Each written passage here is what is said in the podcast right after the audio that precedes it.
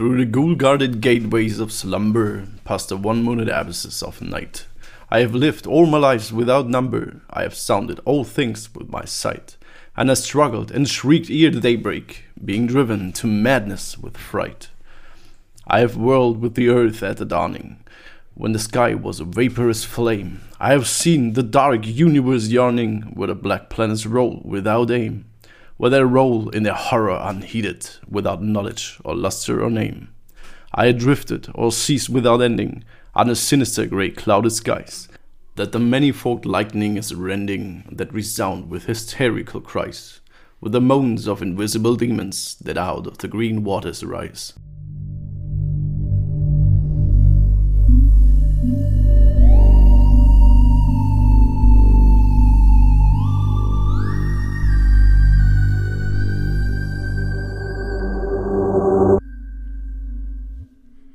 Hallo und herzlich willkommen zu einer neuen Folge Geister, Gule und Geschwätz, unsere achte Folge mittlerweile. Und wer sind diese beiden äh, attraktiven jungen Männer? Das könnt ihr eigentlich gar nicht sehen, aber das, das Sympathische könnt ihr auf jeden Fall raussehen. Das sind nämlich ich, Stefan und mein zugeschalteter, wie immer liebreizender Kollege Domi. Das bin ich. Grüß ich dich. bin auch wieder mit dabei. Hi. Schön. Ja, und äh, jetzt gerade eben das Intro, das war mal was anderes, das war neu. Das ist äh, das wunderschöne Gedicht Nemesis von keinem geringerem als Howard Philip Lovecraft. Eingesprochen oh. von meinem guten Freund Martin. Grüße gehen raus, vielen Dank.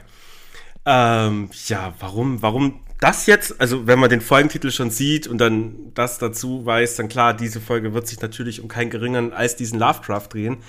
Und ich habe mir das Gedicht ausgesucht, weil ich finde das zum einen, ich kenne jetzt nicht viele von Lovecraft, also ja, ich kenne vielleicht ganz wenig nur, aber das kenne ich und das fand ich brutal geil. Der Text hat mir irre gut gefallen und ich habe das mal kennengelernt durch einen lustigen YouTube-Link.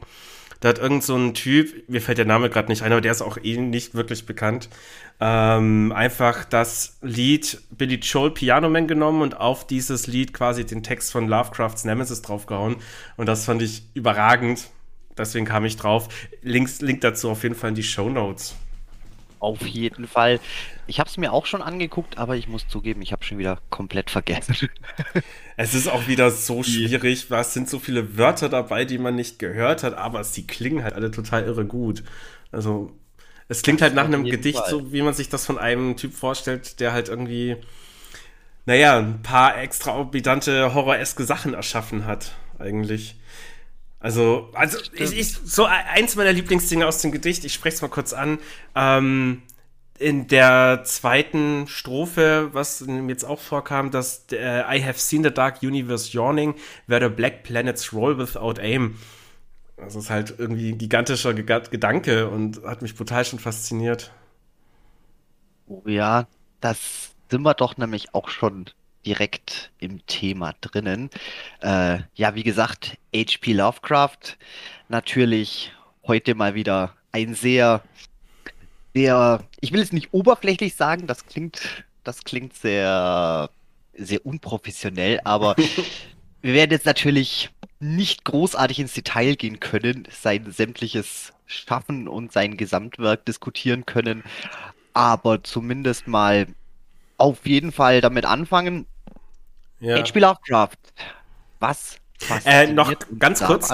Ja, von mir. Ähm, weil, weil du gerade erwähnt hast, so Gesamtwerk etc., das ist ja auch alles viel zu detailreich und facettenreich. Da könnte man eigentlich einen ganzen Podcast nur drüber machen. Aber das sind ja schon zwei andere vor uns draufgekommen. Äh, wir hatten es jetzt schon ein paar Mal erwähnt und mit einem von beiden ja schon zusammengearbeitet. Und zwar, wenn euch das Leben und die Werke von Lovecraft im Detail noch deutlich mehr interessieren und ihr da mehr wissen wollt, dann guckt einfach mal bei unseren guten Kollegen von arcaminsiders.com nach. Genau, das wollte das ich stimmt. einstellen. So, deine Frage, was, was fasziniert mich, uns, mich? Genau, weil wir ja gerade schon bei dem Gedicht waren und das ist ja schon wieder einer der, der Punkte, was ja. Lovecraft so faszinierend macht, ist ja im Prinzip der, der Erfinder des kosmischen Horrors und das ist natürlich nochmal eine, eine ganz andere Ebene, würde ich ja mal sagen. Ja, ähm, auf jeden Fall.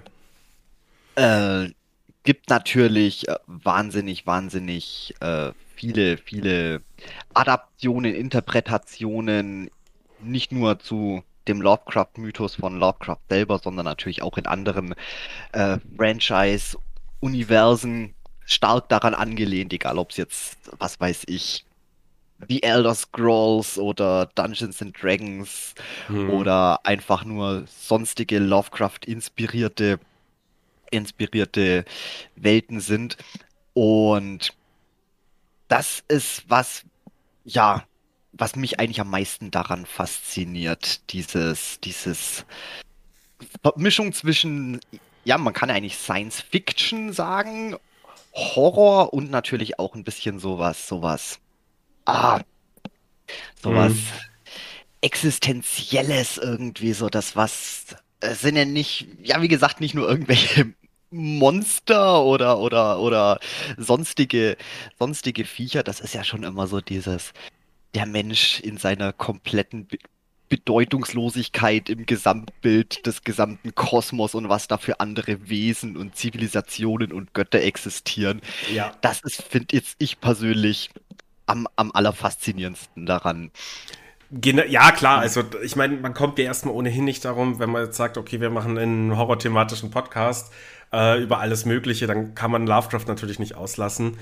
Ähm, zum anderen, es ist ja wieder schon so ein bisschen Science Fiction, ja, aber halt nur so ein bisschen, also aber nur so eine Idee, aber dies reicht auch schon, dass es irgendwie seinen Horror auf eine ganz andere Ebene bringt. Das finde ich auch brutal irre eigentlich.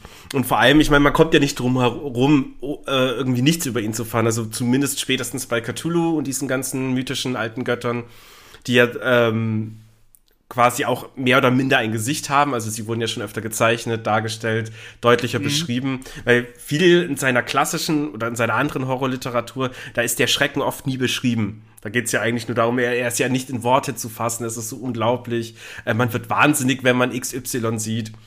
Genau. Außer halt eben bei Cthulhu. Ich meine, also ja, gehört hat es auf jeden Fall schon jeder, denke ich mal. Und das ist so auch mit einer der Hauptpunkte, die Lovecraft oder halt überhaupt so sein Schaffenswerk relativ berühmt gemacht haben, würde ich mal behaupten. So im Nachhinein vor allem. Zu damaliger Zeit war der jetzt ja nicht so der Hit, aber keine Ahnung, was mit denen los war vor 100 Jahren mit den Leuten. Das wird uns wahrscheinlich genauso gehen. Ja. Stimmt. Ach so, du meinst uns, ja, ja, und so. Ja, ja, ja gute genau. Idee. Ja, wenn man auch überlegt, so allein Bands wie Metallica haben ja auch hier das Call of Cthulhu gemacht und sowas. Also da gibt es schon ganz, ganz viel. Ja, ich sag ja, du kommst eigentlich mittlerweile gar nicht mehr drum rum. Und ich muss ja zugeben, äh, ich bin ja ein relativer Lovecraft-Neuling, was jetzt wirklich seine, seine Geschichten und seine, seine Literatur angeht. Ähm, eigentlich auch vor, ja, ich weiß gar nicht mehr, vielleicht vor, lass es lass es so sechs, sieben, acht Jahre gewesen sein. Ähm, das erste Mal dann von, war übrigens auch vom Fester Verlag, ich habe nochmal nachgeguckt, das mhm. waren die äh, Chroniken des Cthulhu-Mythos, ähm, genau. Glaub, zwei Bänden waren das. Und die habe ich mir dann mal organisiert und mal so ein paar Geschichten durchgelesen. Und muss auch zugeben, insgesamt, ich, äh, von, von sämtlichen Werken kenne ich vielleicht jetzt mittlerweile einen klitze, klitze kleinen Bruchteil. Und ja, muss, muss sagen, es ist auch sehr, sehr durchwachsen. Ich bin jetzt nicht unbedingt der größte Lovecraft-Fan. Er hat wahnsinnig, wahnsinnig starke Geschichten, wo er dieses ganze Feeling auch perfekt einfängt. Aber ist natürlich auch viel anderes dabei, wo ja, ja ähm, naja, ich, ich hatte es ja auf Twitter jetzt erst letzte Woche gepostet, mit, äh, dass ich mir eben beim Fester Verlag dieses Gesamtwerk bestellt habe. Es ist mhm. übrigens keine Werbung für den Fester Verlag, sie haben es halt nur als einziges. Und sie sind ja auch direkt jetzt bei mir um die Ecke, wusste ich bis dato eben auch nicht, hat mich beides sehr gefreut. Und jetzt habe ich eben auch im Zuge dessen, dass wir ja geplant hatten, jetzt endlich eine Lovecraft-Folge zu machen, dann schon angefangen, ein paar Kurzgeschichten zu lesen. Da ist auch nicht alles geil. Also, oder was heißt nicht geil? Ich, vielleicht kapiere ich es nicht. Ich habe jetzt schon die erste Kurzgeschichte direkt heute übersprungen, weil da ständig Welche? nur mit. Äh, ich weiß gerade nicht, wie sie heißt, da müsste ich nachher mal gucken. Aber der hat dann, ich glaube, Ibit. Ich glaub, Ibit. Ja, guck, kenn ja, jetzt, glaube ich. Warte. Das geht einfach nur vier Seiten gefühlt. Äh, da wirft er mit Namen um sich her, aber mit so absurd langen Namen auch. Und da geht es um irgendwie ältere, also so das hat das Gefühl von Richtung Antike, Rom, äh, Griechenland, die Richtung. Keine Ahnung, ich habe es jetzt nicht zu Ende gelesen. oder nur noch die letzten paar Zeilen, dann bin ich zur nächsten Kurzgeschichte übergegangen, weil mir das ein bisschen zu viel war. ähm, uh. Aber seine, seine Geschichten, ja, die sind halt teilweise unterschiedlich. Also viele sind eben mit diesem Cthulhu-Mythos in Verbindung zu bringen. Dann gibt es ja die anderen, hatte ich jetzt schon einige, die halt einfach so in unserer Welt spielen. Natürlich nur mit diesem mhm. über, wieder natürlichen Horror äh, wo halt dann kurz was beschrieben wird. Ja, die Kurzgeschichten, die ich jetzt gerade in dem ersten Buch habe, die gehen teilweise nicht lang. Also acht Kurz Seiten ist da schon ordentlich. Kurze Zwischenfrage: Sind die äh, chronologisch in den in der in der Gesamtsammlung? Hm, habe ich versucht zu ergoogeln, aber ich nicht, also nicht piept genau, auf jeden Fall das nicht. Ähm, ich glaube, grob chronologisch sind die. Ich kann es oh. jetzt aber gerade nicht sagen, weil da stand jetzt auf der Seite vom Fester Verlag gar nichts. Oder ich habe es überlesen, aber. Passiert. Passiert. Nee, aber nee. weil das ist, das ist nämlich auch was, wo ich, wo ich glaube, was vielleicht auch mal ganz gut wäre, das wirklich chronologisch durchzugehen. Weil, ja, wenn du da einfach so querbeet von, von, von A bis Z durch die, durch die Dinge durchspringst, ähm, dann ist natürlich schon klar, wenn du dann, du hast gerade irgendwie, was weiß ich, die Berge des Wahnsinns gelesen und dann liest der eine, was er vielleicht zehn Jahre davor geschrieben hat, wo ja, der ganze, ganze, ja, wo seine, seine ganze, seine ganze mm. Welt und sein ganzer Mythos noch nicht wirklich ausgebaut war. Nee, also, und dann denkst du dir, okay, das ist wieder so ein, so ein Rückschritt. Ja, nee, nee, also ist so eine Sortierung wie Alphabetes sehe ich da gar nicht.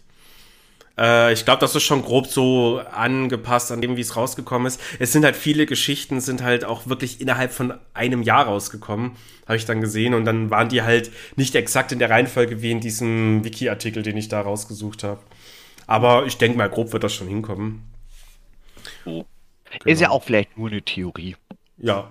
Dass es ganz spannend ist, wenn man das so selber dann mitbekommt, wie sich seine, seine Vision und seine Ideen eben zu dem Ganzen zusammenflechten äh, ja, glaube ich. im Laufe der Zeit.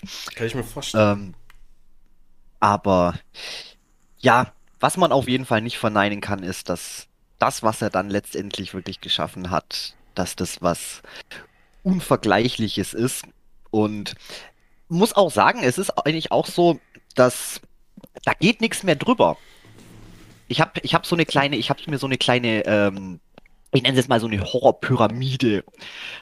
Das, das könnte vielleicht auch mal eine wissenschaftliche Arbeit werden, in der ich das genauer erläutere. Aber wenn wir mal so, wenn wir mal so gucken, ähm, auf, auf dem alleruntersten Level hast du ja quasi, ähm, sagen wir jetzt einfach mal, Naturkatastrophen, die Natur selbst, was eine Gefahr für den Menschen darstellt, wovor sich die Menschen fürchten. Also Vulkanausbrüche, Tsunamis, Überschwemmungen, Erdbeben, schieß mich tot. Ähm, komplett. Es ist Natur, es, es, es passiert einfach. Ähm, da ist keine, keine größere Motivation dahinter. Es sind einfach, ja, Naturgewalten, Katastrophen. Mhm. Dann kommen wir schon ein bisschen, bisschen höher an der Pyramide.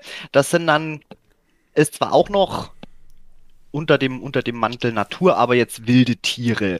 Ähm, was auch wieder eben eine Gefahr für den Menschen darstellen, wovor man sich fürchten kann, bla bla bla etc. Also wilde, wilde Tiger oder giftige Spinnen, Skorpionen, schieß mich tot. Ja, aber wo, wo ähm, das alles halt schon mehr Substanz hat, beziehungsweise genau. wo man sagen kann, okay, wenn ich jetzt einfach das Land verlasse, dann kann ich mich vor dieser Spinne verstecken. So nach dem ja, Motto. genau. Oder erschießen. So. Ja, und es ist natürlich halt auch schon ein, ein, es ist ein Wesen, also ein Ding, wie du schon sagst, vor dem man theoretisch flüchten, wegrennen kann. Mhm. Ähm, also nichts mehr so Unausweichliches. Aber ich sehe, du kannst mir noch so einigermaßen folgen. Ähm, auf der nächsten Ebene wären dann tatsächlich eben Menschen selbst, also Mörder, Vergewaltiger, die, die, der, der Bodensatz der Gesellschaft, ähm, was ja natürlich schon dann auch mit irgendwelchen Motivationen agieren, deutlich gefährlicher natürlich auch noch sind und die werden dann so ein bisschen auf der dritten Ebene. Darüber geht es dann schon so ins Übernatürliche ein bisschen. Da hast du dann, ja, entweder natürlich irgendwelche irgendwelche Monster, Vampire, Werwölfe, was natürlich auch nochmal eine Ecke noch gefährlicher, noch brutaler ist, geht schon mehr ins Fantasy. Dann, wenn du da einen draufsetzt, dann kommen wir ja eigentlich schon fast so in, ja, geht fast gar nicht anders als ins, ins, ins Religiöse. Da haben wir dann wirklich Dämonen, Teufel, die Hölle, das, das, Mhm, das, das, ja, so ja, das, das, genau, das wirklich das personifizierte Böse.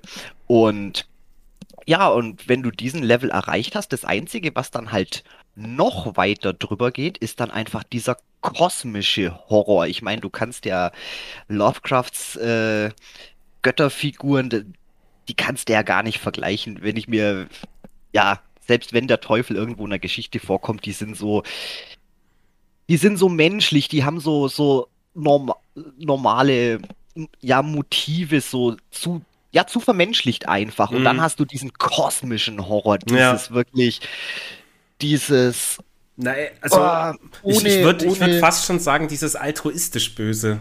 Also einfach dieses Böse ohne Mo Motivation, so dass Mhm. Genau. äh, wie, wie Herr Hauptgott heißt, glaube ich, Assathoth.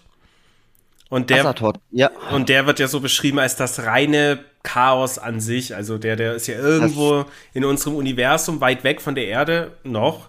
Und da ist der einfach nur so ein, ein, ein Geschwulst aus verschiedenen Explosionen, die ständig immer wieder stattfinden, Genau. die, die man so nicht darstellen kann. Und genau, das wäre so dann dieser kosmische Horror. Und der ist ja auch so riesig, dass wir halt dagegen im Vergleich so nichts sind.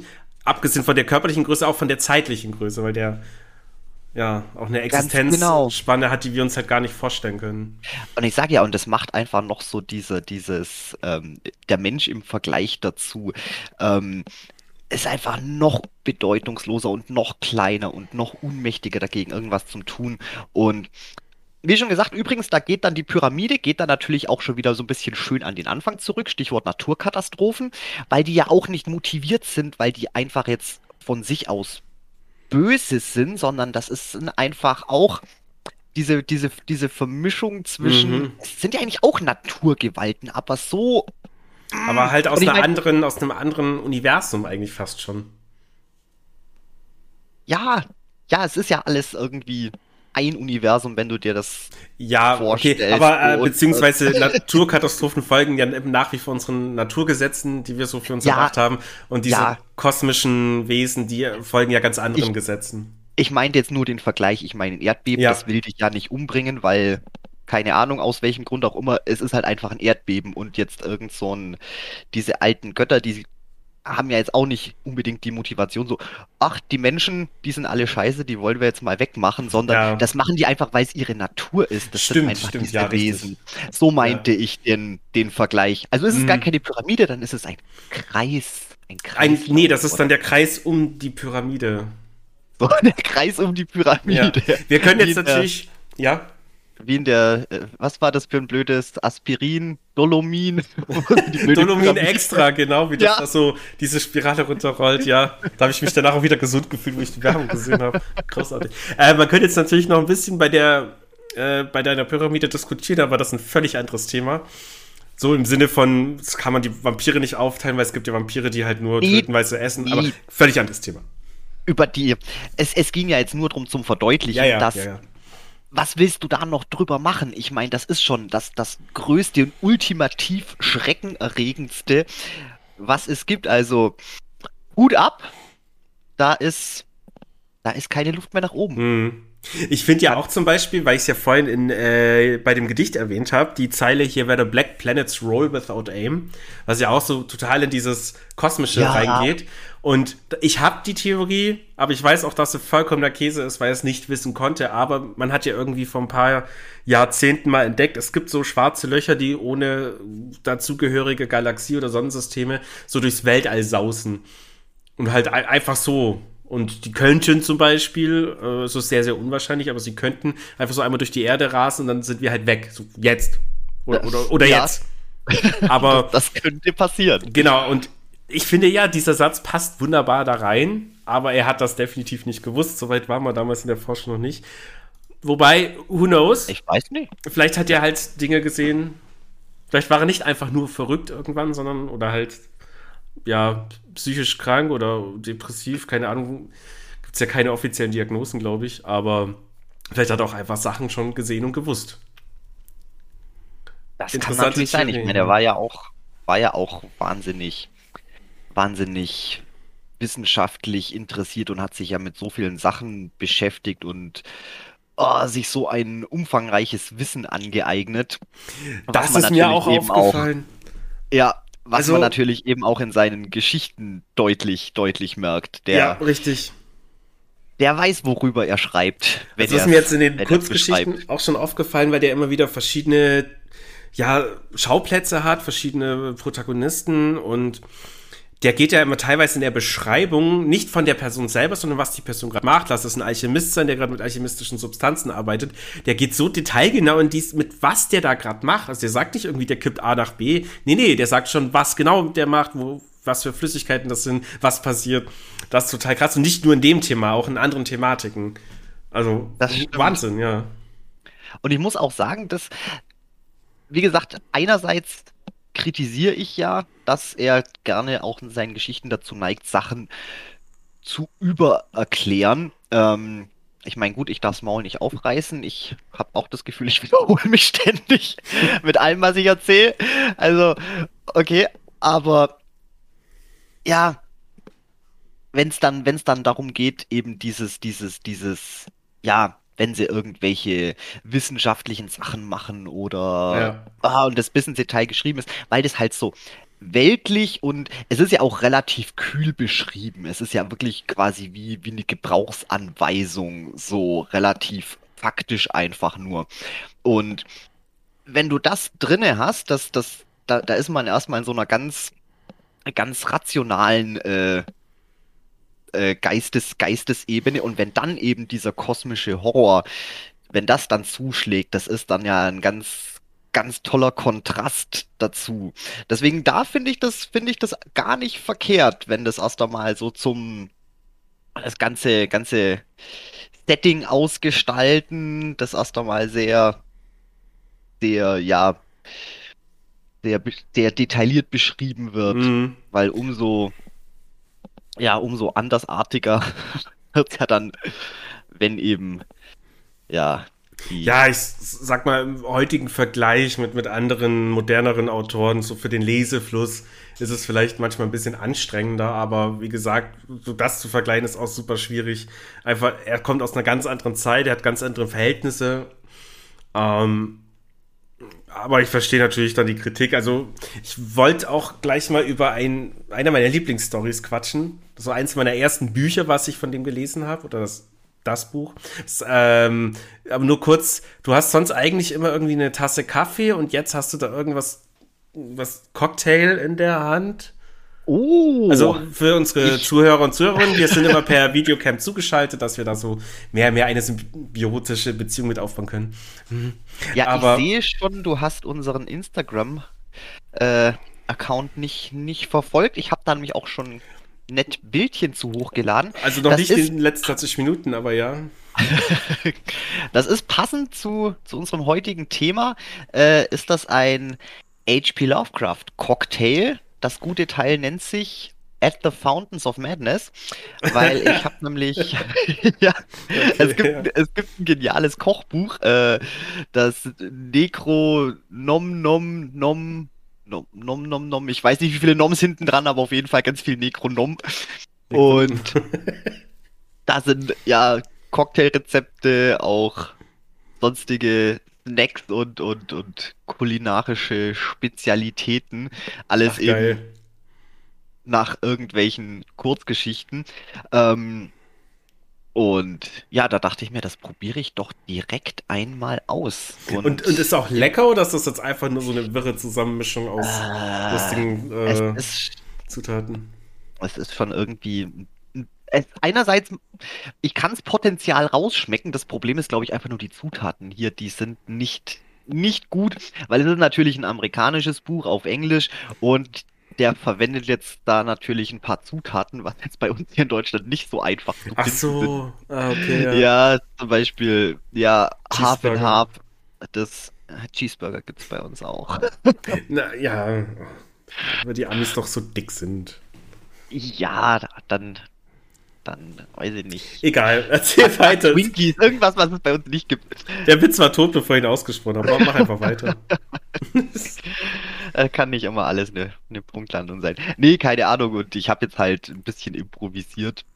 Und äh, es hat irgendwie eine ganz seltsame Konsistenz. Und ich glaube, mit, mit den richtigen Zutaten wäre es leckerer. Es sieht geil aus. Es hat auch diesen lustigen äh, chemischen Effekt, wenn man da dann dieses Half and Half, also sowas wie eine leichte Sahne oder, oder Milch, wenn man das dann auf das kohlensäurehaltige Ge- Kaltgetränk Ah, gießt, hm. dann, dann, dann flockt das so und sieht dann halt aus wie so Schneeberge und dann hast du noch kleine Eiswürfelchen drin, wo Gummibärchen eingefroren sind.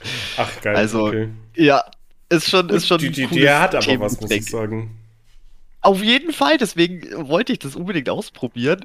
Aber mal gucken, vielleicht habe ich mit den anderen Cocktails, die ich auf jeden Fall auch noch ausprobieren werde. Äh, vielleicht habe ich da ein bisschen mehr Glück, aber das ist jetzt hier, oh, vor allem jetzt schmelzen da. Oder die lösen sich auf, die Drecksgummibärchen, das ist ja ekelhaft. aber gut. Und, und was? Fountain of Madness heißt das Ding? Oh, wenn ich jetzt hier den Löffel mit den, mit den Gummibärchen angucke, das sieht wirklich auch aus wie irgendeins aus Lovecrafts Geschichten. So ein Ah, ja, Gelee-artiger oh. Blob und uah. Also davon, davon wird keine Bilder geben. Das wird jetzt direkt vernichtet. Ja, mach das. Ähm, aber genau, das, das passt Boah. ja wunderbar, so ein Zufall. Ähm, nee, wegen Fountain of Madness natürlich eine meiner ersten Kurzgeschichten, die ich von ihm gelesen habe. Ich glaube, erst vor zwei Jahren war dann The Mountain of Madness oder zu Deutschland die Berge des Wahnsinns. Und die fand ich brutal gut. Die hat mir sehr viel gefallen. Die hat mir viel Freude bereitet. Da werden wir übrigens auch wieder ein Beispiel für. Er erklärt zu viel an meiner Meinung nach unnötigen Stellen. Er hat halt die Expedition, also für die, die es nicht kennen, es geht um eine Expedition in die, boah, Südpol, glaub, in den Südpol. Irgendwo in so- Antarktis, glaube ich. ja, einer der Pole und da ähm, wollen die dann halt eben gucken, irgendwas stimmt da nicht und dann entdecken die halt eine alte Stadt, die da mitten in diesen Bergen ist, wo noch nie ein Mensch zuvor war. Und aber vorher erklärt er 100 Seiten halt lang diese Expedition und, und was für Geräte die benutzen, was die alles machen. Das ist schon cool und interessant. Aber wenn der restliche Teil dann auch nur noch 100 Seiten sind, das ist ein bisschen, naja, egal. Äh, trotzdem hat Spaß gemacht zu lesen. Fand ich ganz großartig. Und da war übrigens schon meine Frage damals mit, werde ich mir dieses Lovecraft-Werk äh, auf Englisch oder Deutsch holen. Englisch wäre eigentlich sinnvoller, weil er halt eben das seine Muttersprache ist, aber der ist ja so deep drin. Ich hab's keine Chance. Ich habe zwei, drei Sätze gelesen aus dem Buch. Ich habe bei jedes dritte, vierte Wort musste ich nachlesen. Das hat so keinen Spaß gemacht. Deswegen habe ich mich dann doch für die deutsche Übersetzung entschieden. Ja, da wird's dann schwierig. Vor allem ist es ja nicht einmal aktuelles, modernes Englisch. Ich will ja gar nicht wissen, was der da noch für Fachbegriffe verwendet, die was, die was mittlerweile auch, auch heutzutage kein englischsprachiger Ja. Mensch mehr kennt. Also, ja, vor, und vor allem, wenn er halt so detailreich erzählt, also gerade über so Sachen wie halt eben Expeditionen oder, oder was weiß ich, chemische Mhm. Studien, wo man so schon die deutschen Begriffe kaum kennt, dann wird das natürlich nochmal alles witziger. Und ja, auch bei dem Nemesis-Gedicht, das sind halt auch so, da ist eine richtig krasse Wortwahl drin, vieles kann man sich zusammenreimen, aber wenn man es eins zu eins übersetzen will, dann eigentlich auch nur ständig mit, einem mit Deep L oder so. Ansonsten keine Chance. ja, Äh, hier, net, nice News, nice News zu Berge des Wahnsinns. Oh Gott, ich werde das nie wieder sagen. Coole News zu Berge des Wahnsinns. Ähm, und zwar war das ja ein Ding mit Guillermo del Toro, wollte das schon immer mal verfilmen. Und ich dachte mir dann, wo ich das gehört habe, ja geil, hätte ich total Bock auf einen Film von Guillermo del Toro. Hat's dann aber sein lassen wegen Alien, dem vierten Teil, glaube ich, der Prometheus müsste der vierte, ja äh, der irgendwie vor ein paar Jahren dann erst rauskam, weil das exakt die gleiche Story ist. ja, ja. Also halt eins zu ja. eins.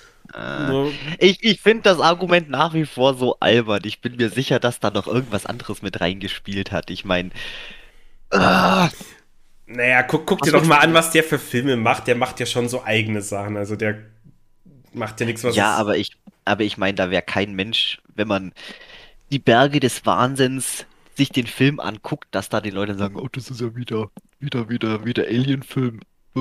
Ah, hätte Das ist, das sind. Und es funktioniert ja auch. Ich meine, guck dir, guck dir, wer ist es immer? Disney und wie heißen die anderen? Kasper. Ich meine, da, da hast du, da hast du das große Krabbeln und Ants. Zack, zwei Ameisen-Animationsfilme. Dann hast du, ähm, dann hast du Ich einfach unverbesserlich, Megamind. Zack, zwei Animationsfilme über irgendwelche, irgendwelche Superschurken, was die Welt erobern wollen. Ja, aber du kannst doch jetzt nicht Disney, Pixar, DreamWorks mit, Nee, mit Guillermo del Toro vergleichen. ich, ich, ich meine, dass das ja auch, das sind ein und dieselben Geschichten und trotzdem, äh, ja, der, besser, Ja. der bessere gewinnt, deswegen gucken es die Leute trotzdem an und Nee, aber die haben doch keine Ansprüche. Ah, nee, bitte. Ich find's trotzdem, ich find's trotzdem albern. Nee, ich ist schon versteh ein das- Bisschen, das ist Ich- ein bisschen sissy. Nee, ich, ich verstehe das schon komplett. Also ich, ich Vor allem ist ja dann, wenn überhaupt, die Prometheus Story ist ja dann von Lovecraft geklaut. wenn überhaupt. Ja, aber er will es ja dann trotzdem nicht machen und sagen, ja, eigentlich hat Alien Phones geklaut. Ähm, nee. Aber egal, Diskussion hin oder her. Er hat sich jetzt, es gab kürzlich ein Inter Interview, äh, das hatte ich auch bei unserem Twitter-Account mal verlinkt.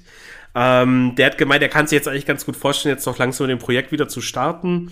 Hat gemeint, jetzt erstmal muss er das Drehbuch aufarbeiten, weil das auch schon wieder 15 Jahre alt ist und er muss es an aktuellere Möglichkeiten anpassen und dann, ja, es klingt so nach dem Ding, hat er Bock. Es gibt nur einen Manko, er hat halt auch gesagt, er könnte sich Tom Cruise als Hauptdarsteller vorstellen. Oh Gott. Warum? Äh, Guillermo, wieso? äh, warum? Naja. naja. Gut, vielleicht. Vielleicht ist ja, ist ja die Rolle dann direkt auf ihn zugeschnitten. Also, Naja, die Rolle, also die Rolle im Buch ist ja farblos. Das ist ja ein Typ, der halt eine Expedition macht. Ja, aber das werden die, das werden die auf jeden Fall nicht machen. Das heutige, das heutige Kinopublikum, das erwartet, das erwartet, ja, keine Ahnung, einen, einen actionlastigen, sympathischen, aber trotzdem mit, mit irgendwelchen Fehlern behafteten, gut aussehenden Actionheld. Ich habe Action schon gesagt, aber Ja, aber weißt, da gibt, also kann er doch auch Dwayne The Rock Johnson nehmen, oder? Könnte er theoretisch auch. Dann- Aber, dann aber dann darf es nicht Berge auch- des Wahnsinns, sondern irgendwie Dschungel des Wahnsinns sein. naja, egal. Auf jeden Fall hat er Ah. vor und ja, hätte ich übelst Bock. Mal gucken, was daraus wird. Ich bin auf jeden Fall auch gespannt. Also, wenn es einer kann, das visuell gut darzustellen, dann auf jeden Fall der Guillermo. Der hat's Ja. drauf. Ich hoffe halt nur, dass sie nicht zu sehr, zu sehr auf den. Ah, wie heißt jetzt die blöde Rasse? Das waren jetzt die. Weißt du, die kommen bei Lovecraft auch immer mit, mit, mit, mit den blöden Rassen durcheinander. Das einen sind die, die äußeren Götter, des anderen sind die, sind die alten, die großen Alten, die. Ah, Ja, ähm, aber das waren, glaube ich, die, die Old Ones, die Elder Things. Waren es doch ich in bin mir gerade gar nicht sicher. Ich meine aber sogar mal irgendwo gelesen zu haben, dass der Unterschied zwischen die äußeren und die alten Götter, dass der gar nicht von Lovecraft, sondern später von Fans geprägt wurde. Das kann, das kann sein. Ich glaube, da habe ich auch irgendwas, irgendwas gelesen, dass die das nochmal irgendwie im Nachhinein zur besseren Unterscheidung gemacht Ja. haben. Weil die, das sind ja auch keine, also jetzt die, nennen wir es jetzt einfach Elder Things, ich glaube, so hießen sie, ähm, die sind ja auch keine Götter, das sind ja einfach auch nur eine, eine außerirdische Rasse, natürlich auch den Menschen Millionen von Jahre voraus, evolutions- und technologietechnisch Mhm. und ja, auch gar keinen Vergleich nicht. Aber es sind ja so gesehen keine von den großen Göttern. Ähm, das habe ich komplett vergessen, was ich sagen wollte. Ach so, ja, dass dass sie dann halt nicht zu sehr auf denen rumreiten. Wie gesagt, die ganze, die ganze Stadt von denen, was sie da, was sie da finden, das, das, das kann uh, Ja, ganz da bin ich. wunderbar dargestellt werden, aber ich hoffe dann halt nicht zu sehr auf so eine CGI-Monsterschlacht, weil das Ja. passt halt leider. Nee, also das, das bloß nicht, aber da glaube ich bei ihm, bei, bei dem jetzt auch nicht dran. Wobei übrigens mir gerade so, mir dachte, wo du meinst, so die alte Stadt, äh, ich meine, das hätte auch Villeneuve hinkriegen können, ganz gut. So jetzt nach Dune, sowieso Ja. schon nach, nach andere Filme wie hier Arrival oder ich glaube Enemy hieß ja irgendwie, der kann das ja eigentlich auch ganz geil. Naja, egal. Ich, ich glaube, letztendlich ist es eh auf jeden Fall eine Budgetfrage und ich meine, Ja, klar. es gibt bestimmt viele, die es hinkriegen würden, aber die würden halt, die würden halt kein Giacomo-Budget kriegen, um das, stimmt. dann auch technisch umzusetzen. Aber der hat Aber ja ich- auch, sein, sein äh, letzter Film war ja auch ein bisschen äh, Lovecraft-esque, hier The Shape of Water.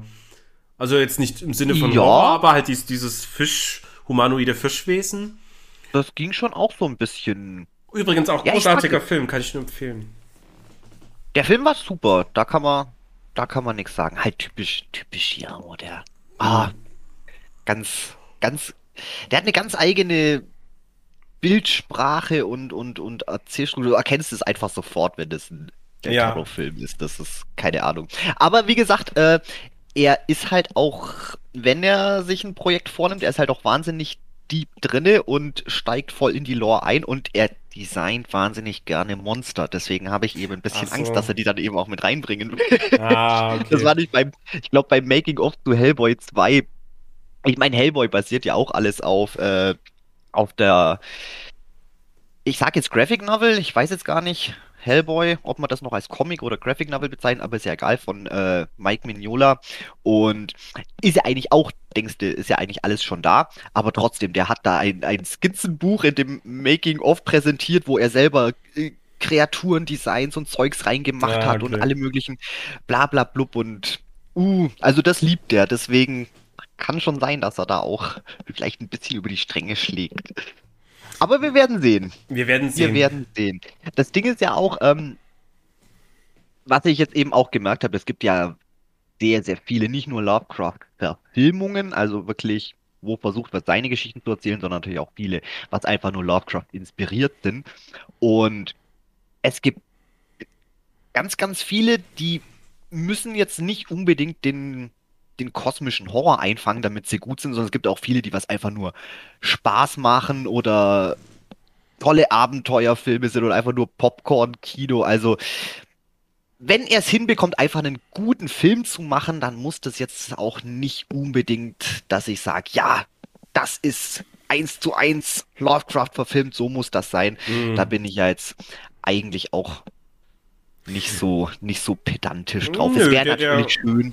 Das Schöne an Lovecrafts Geschichten ist ja dadurch, dass eben, klar, wir haben vorhin jetzt oft erwähnt, so viel detailreich, aber manches eben auch überhaupt nicht. Also manches wird sehr offen gelassen.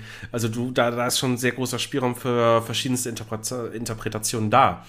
Deswegen denke ich, da wenn halt gewisse Kernpunkte erreicht werden, wie zum Beispiel die Stimmung, jetzt in gruseligeren Verfilmungen, also gruseligeren Geschichten, die eventuell verfilmt werden, wenn die Stimmung stimmt und das alles drumherum, dann, dann können gewisse Details mir dann auch egal sein.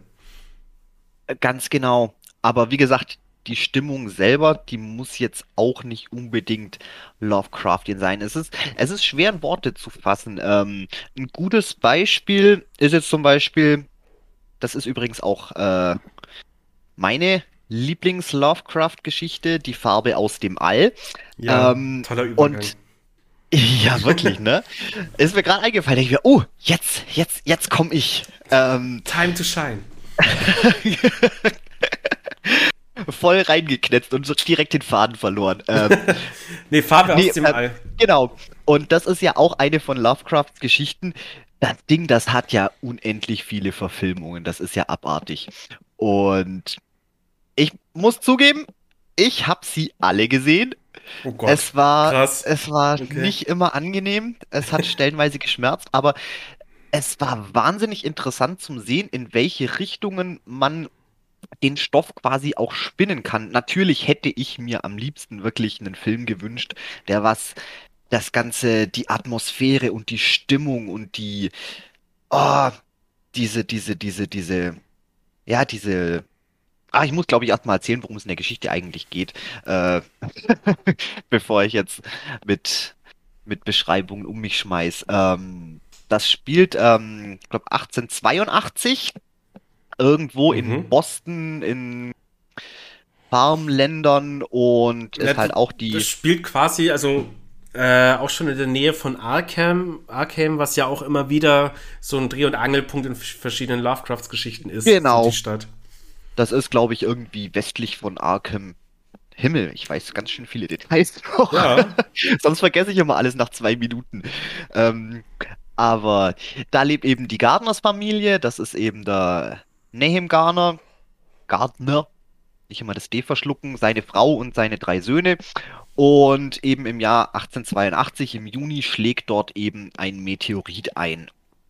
Und ja, dann kommen natürlich erstmal eben aus Arkham, kommen erstmal ein paar Wissenschaftler, untersuchen das ganze Ding, wissen auch nicht so recht, was das Ding ist. Es scheint wohl ein Metall zu sein, aber aus keinem den Menschen ja, bekannten äh, Elementen irgendwie zum Bestehen. Das, die machen zig Tests damit, wo er übrigens auch ganz akkurat beschreibt, in welchen Lösungen sie das Ganze Ja, äh, ja. tauchen und Ja. abkühlen und erhitzen und was das alles macht. Aber fand ich gut, fand ich gut, weil das war Da hat's, so, wie- ja, da hat's gepasst. Das da hat, stimmt. ja, weil das einfach so ein bisschen auf ganz, ganz, ja, realitätsnah einfach war. Es war sehr, ja, sehr trocken und, und, und langweilig, aber es hat einen guten Kontrast gegeben zu dann einfach dem, was dann sonst noch so alles passiert.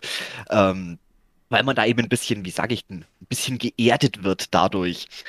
Ähm, und ja, auf jeden Fall fängt natürlich dann an, äh, da wo der Meteorit auf, eingeschlagen ist, ähm, das Land von den Gardeners eben erst einmal natürlich die, die Flora und Fauna zum Beeinflussen. Im ersten Sommer sind die Früchte alle riesengroß gewachsen und, und oh, ganz pompös, aber sind, schmecken, schmecken einfach scheiße. Mhm. Ähm, sind also nicht, nicht verzehrbar.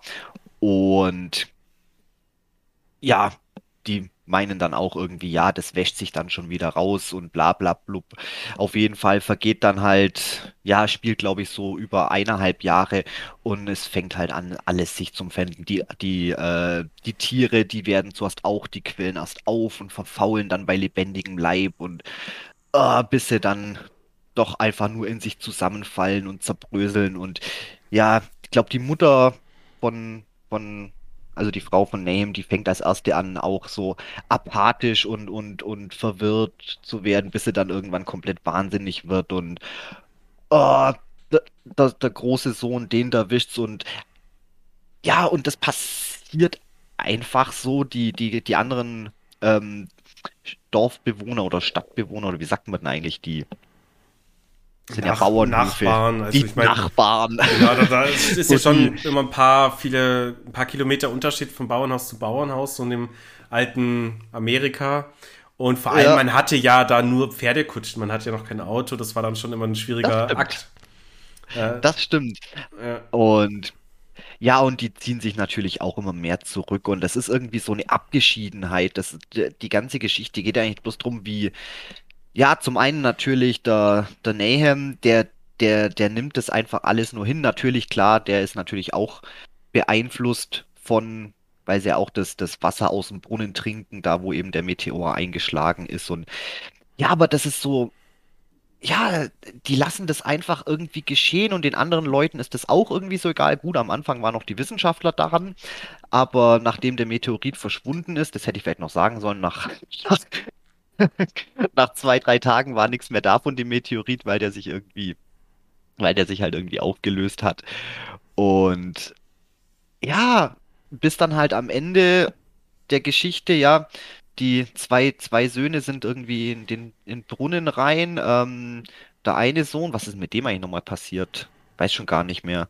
Ähm, und die Mutter natürlich auch komplett ich in sich überleg zusammengefallen. gerade, aber mir fällt es gerade nicht mehr so genau ein. Und natürlich der Vater, den rafft am Ende auch noch dahin. Ja. Ich weiß noch, der war, der war auf jeden Fall auch oben in der Dachkammer, hat dann auch eingesperrt gegenüber von, von seiner Frau. Aber der ist nochmal gestorben. Also ich glaube, der ist auch einfach, einfach auch nur zerfallen, wie alles. Vater meinst du?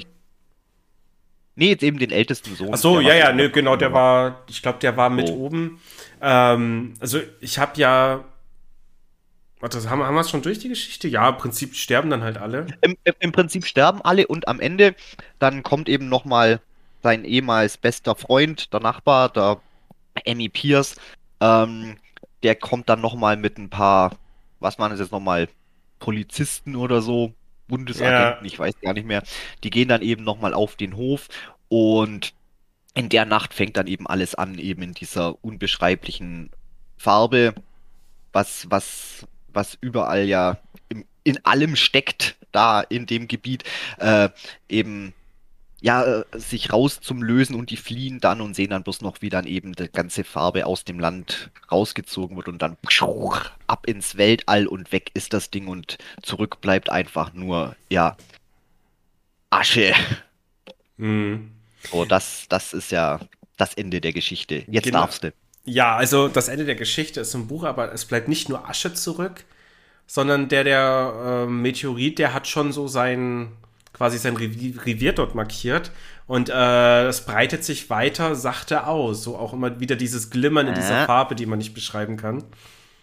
Genau. Und ja, äh, Stichwort, die, das, äh, lass mich kurz den Joke ja, bringen, der ja, ist gut. Stich, Stichwort die Farbe, die, die man nicht beschreiben kann, die vor allem ich nicht beschreiben kann. Kann es sein, dass ich gerade in der ganzen Zusammenfassung nicht einmal erwähnt habe, dass das Ganze eben eine dem Menschen unbekannte Farbe ist. ja, richtig. Ich, ich wollte jetzt Okay, nicht eingrätschen, ich dachte, ich mache das am Schluss. Nee, Ähm, nee, ist okay. Genau, das äh, Neues war eigentlich Jahr, alles beim Alten. alles beim Alten. Nee, es war von Anfang an schon so, also der, der Meteorit, den sie da untersucht haben, der hatte dann auch so, so ein leichtes Glimmern, Glühen halt in einer Farbe und die wurde im Buch immer beschrieben als die man nicht beschreiben kann. Wobei ich mir dann auch gedacht habe, so irgendwie, naja, also wenn, hä, wenn ich sie sehe, kann ich sie doch beschreiben. Ich kenne Rot, Blau, Grün, Gelb. Also werde ich doch wohl diese Farbe hinkriegen. Dann kam mir aber auch mal der Gedanke, was ich mal gelesen habe, versuch mal einem Menschen, der halt schon sein Leben lang blind war, äh, Farben zu beschreiben. Und dann, okay, das geht bestimmt irgendwie. Ja, äh, Aber. Ja. warte mal, warte mal, warte mal. Ich habe einen Film gesehen. Und zwar Die Maske. Und ich meine jetzt nicht äh, Jim, Carrey, die Maske. ich meine, ich meine diese. Das ist ja auch einfach so, hey, ich habe euch die Maske, ja, ich auch. Das war gut, ne? Ja, okay, also zu, zu ja, kann auf das auch, ja. Sehr Nee, Lovecraftian. äh, du meinst, glaube ich, wahrscheinlich den einen mit so einem verunstalteten jungen Burschen, ja, oder? genau. Wo die, die Cher, kennt man vielleicht noch, die, die hat ja auch Ja, klar. versucht, irgendwie eine Schauspielkarriere aufzubauen. Die war auch gar nicht schlecht als Schauspielerin, aber ist ja auch egal. Ähm, und ja, der, der, der ist dann irgendwann im Sommercamp und da, ja, verliebt er sich halt auch in ein blindes Mädchen. Ähm, und ja, der will ja dann auch mal die Farben beschreiben. Und das macht er nämlich so. Ähm, in die eine Hand legt er ihr quasi, ich weiß gar nicht mehr, was es war, ein heißes Stück Kohle oder, oder einen heißen Stein oder irgendwas. Mhm. So, und so, das, das ist die Farbe Rot. Und in die andere Ah. Hand ähm, legt er ihr einen Eiswürfel oder irgendwas Kaltes und so. Das Ja. ist die Farbe Blau. Und dann Heureka, sie kann sehen. Gut, das, das kann ich, das ist gar, gar nicht blöd, aber das geht halt auch nicht mit allen Farben. Also so irgendwie. nee. Ja, keine Ahnung, geh in die Sonne, dann spürst du gelb. Hm, hm. Oh, oh, das ist gut. Das, ja. das, das ist gar nicht dumm. Das Ja. ist gar nicht dumm, aber kann natürlich auch schon wieder leicht ins Orange gehen. Also da muss man Obacht Ja. geben. Naja, auf jeden Fall, ähm, was ja halt interessant ist, dass eben dieser, dieser, das Schimmern des Kometen und dann eben der infizierten Flora Fauna später und der Tiere, dass das halt immer so diese, diese unbeschreibliche Farbe hat. Ähm, jetzt zum Beispiel in der letzten Verfilmung aus von dem Buch, was die einzige Verfilmung ist, die ich überhaupt gesehen habe mit Nicolas Cage von 2019 oder so. 20 ist er, glaube ich, ins Kino kommen. Ja, irgendwie sowas. Ähm, da wo war das ja so, so ein rot-lila-Mix, so, keine Ahnung. Magenta. Ma ja, Magenta. Magenta. Ich wollte es nicht sagen, ich weiß noch nicht, was für Rechte da Telekom dran hat. Ich wollte es gerade sagen, du willst jetzt nicht einen Telekom-Joke machen? Und da war er schon. Zack, so bin ich. Eine Jux-Rakete, sag ich dir. Ah, ich sehe schon, heute sind, wir, heute sind wir gut drauf. Hm. Die, die Kasper Genau, wieder, Magenta war wieder das. voll dabei. Ja, äh, da habe ich übrigens auch einen lustigen äh, Random Fact dazu, warum die in dem Film Magenta genommen haben, beziehungsweise ist nicht die einzige Adaption, wo sie Magenta verwenden, aber dazu später mehr. Äh, liegt wohl irgendwie daran, dass das menschliche Auge äh, Magenta eigentlich auch gar nicht wirklich sehen kann, weil das irgendwie gar keine richtige Farbe ist. Ich kenne mich jetzt leider nicht aus, weil ich bin, ich weiß gar nicht, Farbspektrum, Licht, hat ja irgendwas, ist das Physik? Hat das was mit Physik zu tun? Alles ist Physik, Licht, ja, ja. Licht, äh, alles, alles, alles Physik. ähm, ja, und weil das anscheinend irgendwie wie nicht, nicht, nicht, nicht so eine, so eine Welle ist oder da nicht auf dem Spektrum irgendwie liegt, deswegen mischt sich quasi das, das, das menschliche Gehirn beziehungsweise die Augen, ich weiß nicht, wer da mit der Farbkübel rumpanscht, aber mischt es quasi aus Rot und Blau irgendwie zusammen und Blöp. deswegen, Okay. deswegen sehen wir das Magenta so, wie es aussieht. Also ist ja eigentlich auch eine, eine Farbe, die was wir eigentlich gar nicht sehen können. Oder so. beschreiben können. Ja, okay, also kein. Ja, doch beschreiben ich sag mal, ja. wenn das stimmt, das macht ja völlig Sinn. Das auf jeden Fall. Ähm, aber es ist ja auch generell ein Motiv von Lovecraft. Er, er, er beschreibt ja immer Sachen, die gar nicht zum Beschreiben sind, egal ob es jetzt die Farbe hier ist oder wenn es jetzt um, keine Ahnung, die Architektur geht, hier die, was, wie heißt sie, die versunkene Stadt von Relais oder bla. Ja, Wo- ja. Ja, was ja auch, ja, komplett über dreidimensional rausgeht, wo da ist der Mensch gar nicht dazu in der Lage, das zum, das zum Sehen. Deswegen werden ja die Leute eigentlich auch immer wahnsinnig, wenn sie dann sowas sehen, weil ja.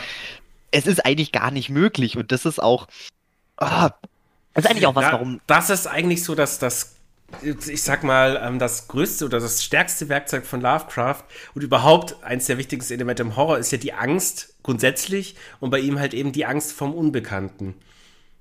ja, ganz genau. Und ich meine, was ist unbekannter als eine Sache, die, was du, was du dir nicht einmal vorstellen kannst? Es ist, Ja. es ist unmöglich. Du kannst dir nichts Unmögliches vorstellen.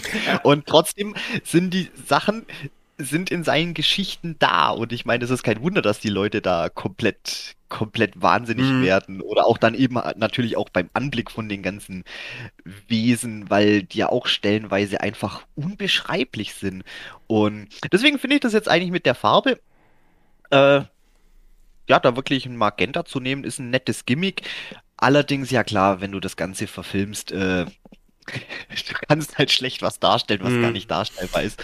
Also hätte es auch irgendwie, hätte es auch was anderes getan, da damit finde ich, steht und fällt jetzt das Ganze nicht unbedingt da möglichst kreativ ranzugehen. Vor allem, weil ich die Farbe eigentlich sowieso mehr wie eine Art Virus oder Krankheit sehe.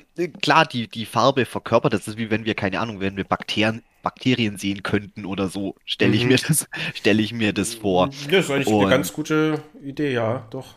So, ja. Übrigens auch gibt's eine gibt's eine ganz tolle Invader Sim Folge, wo, Na, natürlich gibt's das. wo er irgendwie mitbekommt, was auf der Erde für Bakterien und, und, und Viren und mikroskopisch kleines Zeugs herrscht und er baut sich dann irgendwie so eine Brille und er wird dann zum kompletten Keimphobiker, so wie Mr. Burns in der Simpsons Folge, in der Casino Folge und dreht komplett durch. Ich schweife ab, aber Invader Sim ist auch ein Außerirdischer, also vielleicht gar nicht so am Thema vorbei. Stimmt. Ähm, ja, aber zurück zum eigentlichen. Also ich habe jetzt ja eben, wir hatten ja jetzt die Farbe der Darstellung in dem Mhm. letzten Hollywood-Film von, also quasi in der letzten Ho- Hollywood-Verfilmung. Jetzt hast du vorhin gemeint, du, es, es gibt deutlich mehr. Ähm, ich weiß, Oh ja. glaube ich, noch von einem weiteren. Irgend so ein Mhm. Ding aus, lass es zehn oder zwölf Jahre alt sein und der wurde, glaube ich, sogar in Schwarz-Weiß gedreht. Ganz genau. Da, nur deswegen bin ich auf den ganzen, auf den ganzen, jetzt weiß ich nicht, in den Heuhaufen oder den Bienenstock. Ich bin in den Bienenstock getreten. So. Äh, weil ich eben, ich wusste nicht mehr, wie das, wie der, wie der Film heißt. Natürlich auch irgendeine Abwandlung von Die Farbe aus dem All. Und dann habe ich eben, habe ich eben gegoogelt. Und ja, da habe ich da eben festgestellt, oh, da gibt's noch ein paar mehr. Den, was ich jetzt natürlich meine, den Schwarz-Weißen, das ist einfach nur die Farbe. Das ist sogar ein, ein deutscher Film. Ah ja. Und finde ich wahnsinnig interessant, das so anzugehen. Die Farbe selber ist im Film dann auch als Magentaton dargestellt, aber der ganze Film sonst ist halt komplett in Schwarz-Weiß und deswegen ist das Mm, natürlich nochmal einfach der, der Kontrast. Ich meine, das Universum, da ist alles, da existieren gar keine Farben mehr, klar. Und dann, da kannst du im Prinzip alles, hätten sie auch, hätten sie auch grün machen können oder blau oder Ja. Regenbogenfarben. So, es ist trotzdem, es sticht einfach Aber, aber raus. die, Also, Idee ist, die Idee ist gut. ich sag ja, die Idee ist, ist richtig, richtig klasse. Deswegen hat es mich auch so interessiert. Deswegen wollte ich den unbedingt sehen. Ähm, ich muss auch sagen, jetzt von den ganzen Filmen, also wie gesagt, das ist der, ist der zweit, zweitneueste. Ähm, dazwischen gab es nochmal einen kleinen, allerdings ist das bloß irgendwie ein Kurzfilm, den habe ich jetzt auch nicht gefunden. Der ist anscheinend von als Bonusmaterial auf der Color Out of Space Nicolas Cage Film Mhm. Blu-ray Special Edition mit drauf. Ähm, okay, den habe ich jetzt leider nicht gesehen. Also der andere, ja, sagen wir der zweitneueste. Richtige Spielfilmlängenfilm, Film. Und Nee, das war eigentlich auch der, was meiner Meinung nach wirklich am nächsten dran war an der, an der Geschichte. Die haben es wirklich, die haben es wirklich versucht, die Atmosphäre und die Stimmung einzufangen, diese, diese, ja, diese, diese Apathie, was da natürlich auch mit, mit, mit reinkommt. Wie schon gesagt, es, es tut keiner was. Äh, den, Das ist halt den. Leuten von, den, den Leuten von außerhalb ist es halt völlig egal. Die Gardner selber, die sind so, ja, die, die, die werden so abgespaced durch eben den langsamen Konsum, werden ja auch von der Farbe quasi aufgezehrt und das, ah, ähm, was, was leider ein großes Manko bei dem Film war, ähm, ja, man hat leider gemerkt, da war leider kein Budget vorhanden oder nur sehr, nur sehr wenig Budget. Und ah, an manchen Ecken, ich bin mir jetzt nicht sicher, ob es da einfach nur mehr Geld getan hätte oder vielleicht ein bisschen andere kreative Entscheidungen. Ähm, es war ungefähr Mitte des Films, ähm, als dann das erste Mal eine von den mutierten Bienen in wunderbarem Low-Budget CGI Oh aufgetaucht ist. Nein. Das hat mich so rausgeholt aus der ganzen Stimmung. Das war. Oh, Oh, ich kann es mir dachte- vorstellen. die ist halt wirklich. Nicht schon wieder diese verfluchten CGI-Bienen aus dem All. Die verfluchten CGI-Bienen. Und. Oh, Himmel. Und es war halt wirklich so. Ich war so. Ich war so gefesselt. Ich dachte mir, wer ist es? Das ist, das ist die, das ist die Verfilmung. Und dann, dann, dann kam die blöde Biene und. Oh, Oh weißt, an, an anderer Stelle haben sie so tolle und so starke Bilder auch drinne. Gerade dann auch mal irgendwelche Nahaufnahmen von irgendwelchen Tieren oder einfach nur so Naturausschnitte, ein bisschen was mit rein. Ähm, ich denke mir, da hätte es auch wirklich eine Nahaufnahme von einer normalen Biene irgendwie getan. Das hätte man vielleicht schon verstanden. Also die hätte ich jetzt rausgelassen. Oder, oder nehmt eine, nehmt eine Puppe. Ich weiß es nicht. Dann, dann lieber schlechte, schlechte Plastikbiene als schlechtes CGI, aber okay. Ja, und gegen Ende dann die Farbe. Als das große Finale kam und wie gesagt dann alles aus der ganzen Umwelt, die Farbe quasi raus zum, zum Himmel empor schwebt und dann ab ins Weltall zurückgeht. Da waren dann halt auch nochmal ein paar so magentafarbene CGI-Blobber, die was durch die Luft geschwebt sind. Hätte es meiner Meinung nach gar nicht gebraucht. Also ich hätte das, hätte mir eher gewünscht, wenn sie da wirklich nur, ja, Farbfilter irgendwas ein bisschen drüber gemacht hätten, eben in der Magenta-Farbe, um eben das, das darzustellen. Also fand ich dann sehr, sehr schade drum, weil der Film ansonsten, oh, er war so nah dran. Hm. Er war so nah Na, dran. schade, aber. Und- Naja. Ja, ich habe auch einen schönen Vergleich für den Film. Ähm, der Film ist wirklich äh, ein, ich nenne es ein Liebesbrief an die Farbe aus dem All, dem leider gegen Ende etwas die Tinte ausgegangen ist. Ah, schön So, das zusammengefasst. ist mein, das ist mein Vergleich. Ja, sehr Ähm, gut. Ich überlege gerade die ganze Zeit, ich glaube, die verdammten CGI-Bienen aus dem All wären ein cooles T-Shirt-Motiv. Aber dazu was wann anders. Ja, Merchandise kommt. So, jetzt haben gerade alle gehört, dass ich eine Windows-Benachrichtigung bekommen habe. Scheiße. Naja. Ich ja, Merch. Merch irgendwann. Ja, du nicht, aber äh, das ist hier leider mit auf dem Aufnahmeding mit drauf. Oh. Egal. Ja, hups. Ähm, Ja, du ha- hast du dann noch andere gesehen, die erwähnenswert sind? Oder? Ja, wie gesagt, ich habe alle gesehen, aber ich werde da jetzt auch bloß ganz schnell, ganz schnell durchrauschen. Ähm, warte mal, wir gehen gerade am besten chronologisch durch. Dann wäre, glaube ich, der nächste gewesen. Ähm, lass mich kurz in meine Liste gucken. Ich musste mir aufschreiben. Äh, ah ja, genau. Color from the Dark 2008 aus Italien.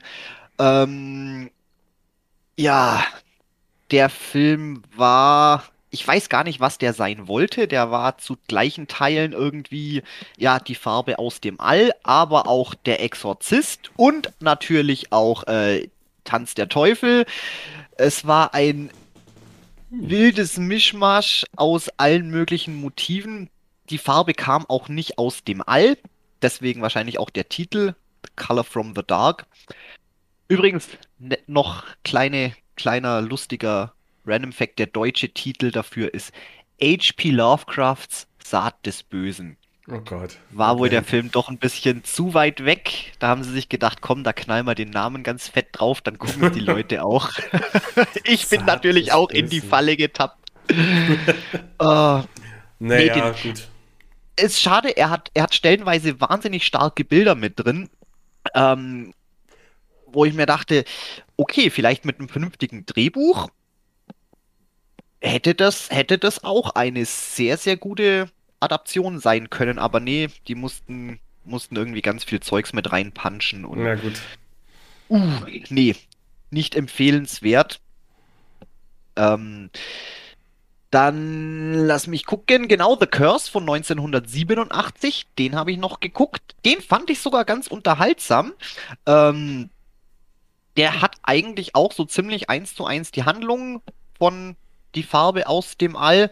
Ähm, allerdings ist er halt so, ja, er ist ein Kind seiner Zeit, nennen wir es mal so er hat wohl versucht, ein bisschen so eine leicht Slapstick, Blätter-Gore-mäßige Richtung einzuschlagen, was ja, was ja zu der Zeit ganz gerne, Ja, ja. ganz gerne mal gemacht wurde. Gutes Beispiel übrigens dafür, ähm, was mich ein bisschen dran erinnert hat, du kennst ja Herbert West, der Wiedererwecker, Mm, die Geschichte von Lovecraft. mhm. Mhm. Und da gibt es ja auch meiner Meinung nach die beste Lovecraft-Adaption überhaupt, eben Ach, äh, Reanimator. Ja, genau, ich wollte es gerade sagen. Und das ist ja auch, ich meine, das, du kannst das mit der Geschichte, kannst du das auch kein Stück vergleichen, aber der ist einfach so over the top, der ist so voller Kunstblut und Splatter und alles mit so einem, ja, schon irgendwie ernst gemeint, aber mit so einem, so einem leicht zwinkernden Auge. Ich weiß gar nicht, es sind, der ist einfach wahnsinnig unterhaltsam und ah, lieb ich hart und ich glaube, so in die Richtung wollten die das ein bisschen machen. Allerdings ja, die Finde ich, Effekte. find ich halt, passt, glaube ich, auch grundsätzlich einfach nicht zur Geschichte. Also ich kann mich mit der Idee, Color, äh, die Farbe aus dem All, äh, nicht, nicht mit Splatter anfreunden. Es, es, es hätte funktionieren können. Ich Okay. meine, die Geschichte ist ja eigentlich auch ziemlich gory, wenn du dir das so vorstellst. Ich meine, guck dir, guck dir die aktuellste Verfilmung an, die Nicolas Cage-Variante. Ich meine, das ist ja auch äh, schon wirklich, schon wirklich sehr Cronenberg, Body-Horror-mäßig, was, Ja, da, ich was da fand- passiert. Ich fand die Verfilmung halt auch nicht sehr gut. Also, es war immerhin, es war jetzt nicht falsch, den Film anzuschauen. Er hat schon Spaß gemacht, aber im Nachhinein hätte ich ihn mir irgendwie anders gewünscht. Einzig richtig coole war halt dann am Schluss die Darstellung der Mutti der Familie. Das, das haben sie cool gemacht. Also, das hat mich schon sehr begeistert, aber der Rest, ja, war okay. Aber es ist nur meine bescheidene Meinung. Ja, ja, wie gesagt, ähm, es, es, es, es könnte reinpassen. Es ist natürlich nur die Frage, wie viel willst du davon zeigen? Das ist halt. Aber wie ich schon meinte, du musst ja Lovecraft, ich, ich erwarte jetzt nicht unbedingt eine 1 zu 1 Umsetzung bei Farbe aus dem All, hätte ich es mir gewünscht. Einen perfekten Mhm. Film. Ähm, aber wenn sie so eine Herangehensweise haben, von mir aus gerne, wenn der Film Spaß macht und wenn der, wenn der unterhaltsam ist und Gerne. Bin ich auch gerne dazu bereit, mir das, das anzugucken. Das Problem war nur, ähm, die, ja, die Gore- und Splatter-Effekte, die waren, die waren da, aber die haben irgendwie sofort wieder weggeschnitten. Gerade dann auch, als die Kühe dann anfangen, sich aufzublähen und bei lebendigem Leib zum Verfaulen und so. Das waren eigentlich echt ganz coole Effekte, aber es war irgendwie so, ah, bloß so tröpfchenweise drin und, ah. Also wer, wer, wer, wer so 80er Jahre Filme mag, so wie ich, der sollte sich den auf jeden Fall angucken. Also er ist trotzdem, er ist unterhaltsam, den kann man sich Okay. mal geben. Er ist ein bisschen quirky, Also eher aber mal, was für so einen lustigen Trash-Filmabend für hier mit Kumpels geeignet. ja, wobei da gibt's dann schon auch deutlich trashigere Filme. Ist schon eher was für Liebhaber, würde ich mal sagen. Also, Na gut. ja. Aber wie gesagt, ist jetzt, wie du sagen würdest, keine Lebenszeitverschwendung. Aber auf gar keinen Fall eine, eine gute Ich hab's Adaption ja vorhin von. extra verkniffen. Ja, dann komme ich halt daher. Na, na Ähm, gut. Toll. Ähnliches gilt dann übrigens auch für den, für den letzten Film, für die Nummer 5 von 1968, Das Grauen auf Schloss Whitley. Ich hatte hohe Erwartungen, weil es spielt nämlich Boris Karloff mit und ich liebe Boris Hm. Karloff. Äh, aber ich sag's gleich vornherein weg, äh, der hat eigentlich auch äh, bis auf ein paar Elemente hat der eigentlich so gut wie gar nichts mit die Farbe aus dem All zu tun. Ähm, ist im Prinzip, ah, wie beschreibe ich den am deppertsten? Derjenige, was den Film, was das, was das Drehbuch geschrieben hat oder der den Film gemacht hat, der wollte wohl eine Lovecraft-Geschichte verfilmen, aber hat dann wohl doch irgendwie die ganze Zeit an die Edgar Allan Poe Verfilmung mit Vincent Price gedacht und Mhm, okay, ja. hat das dann irgendwie ein bisschen durcheinander gebracht.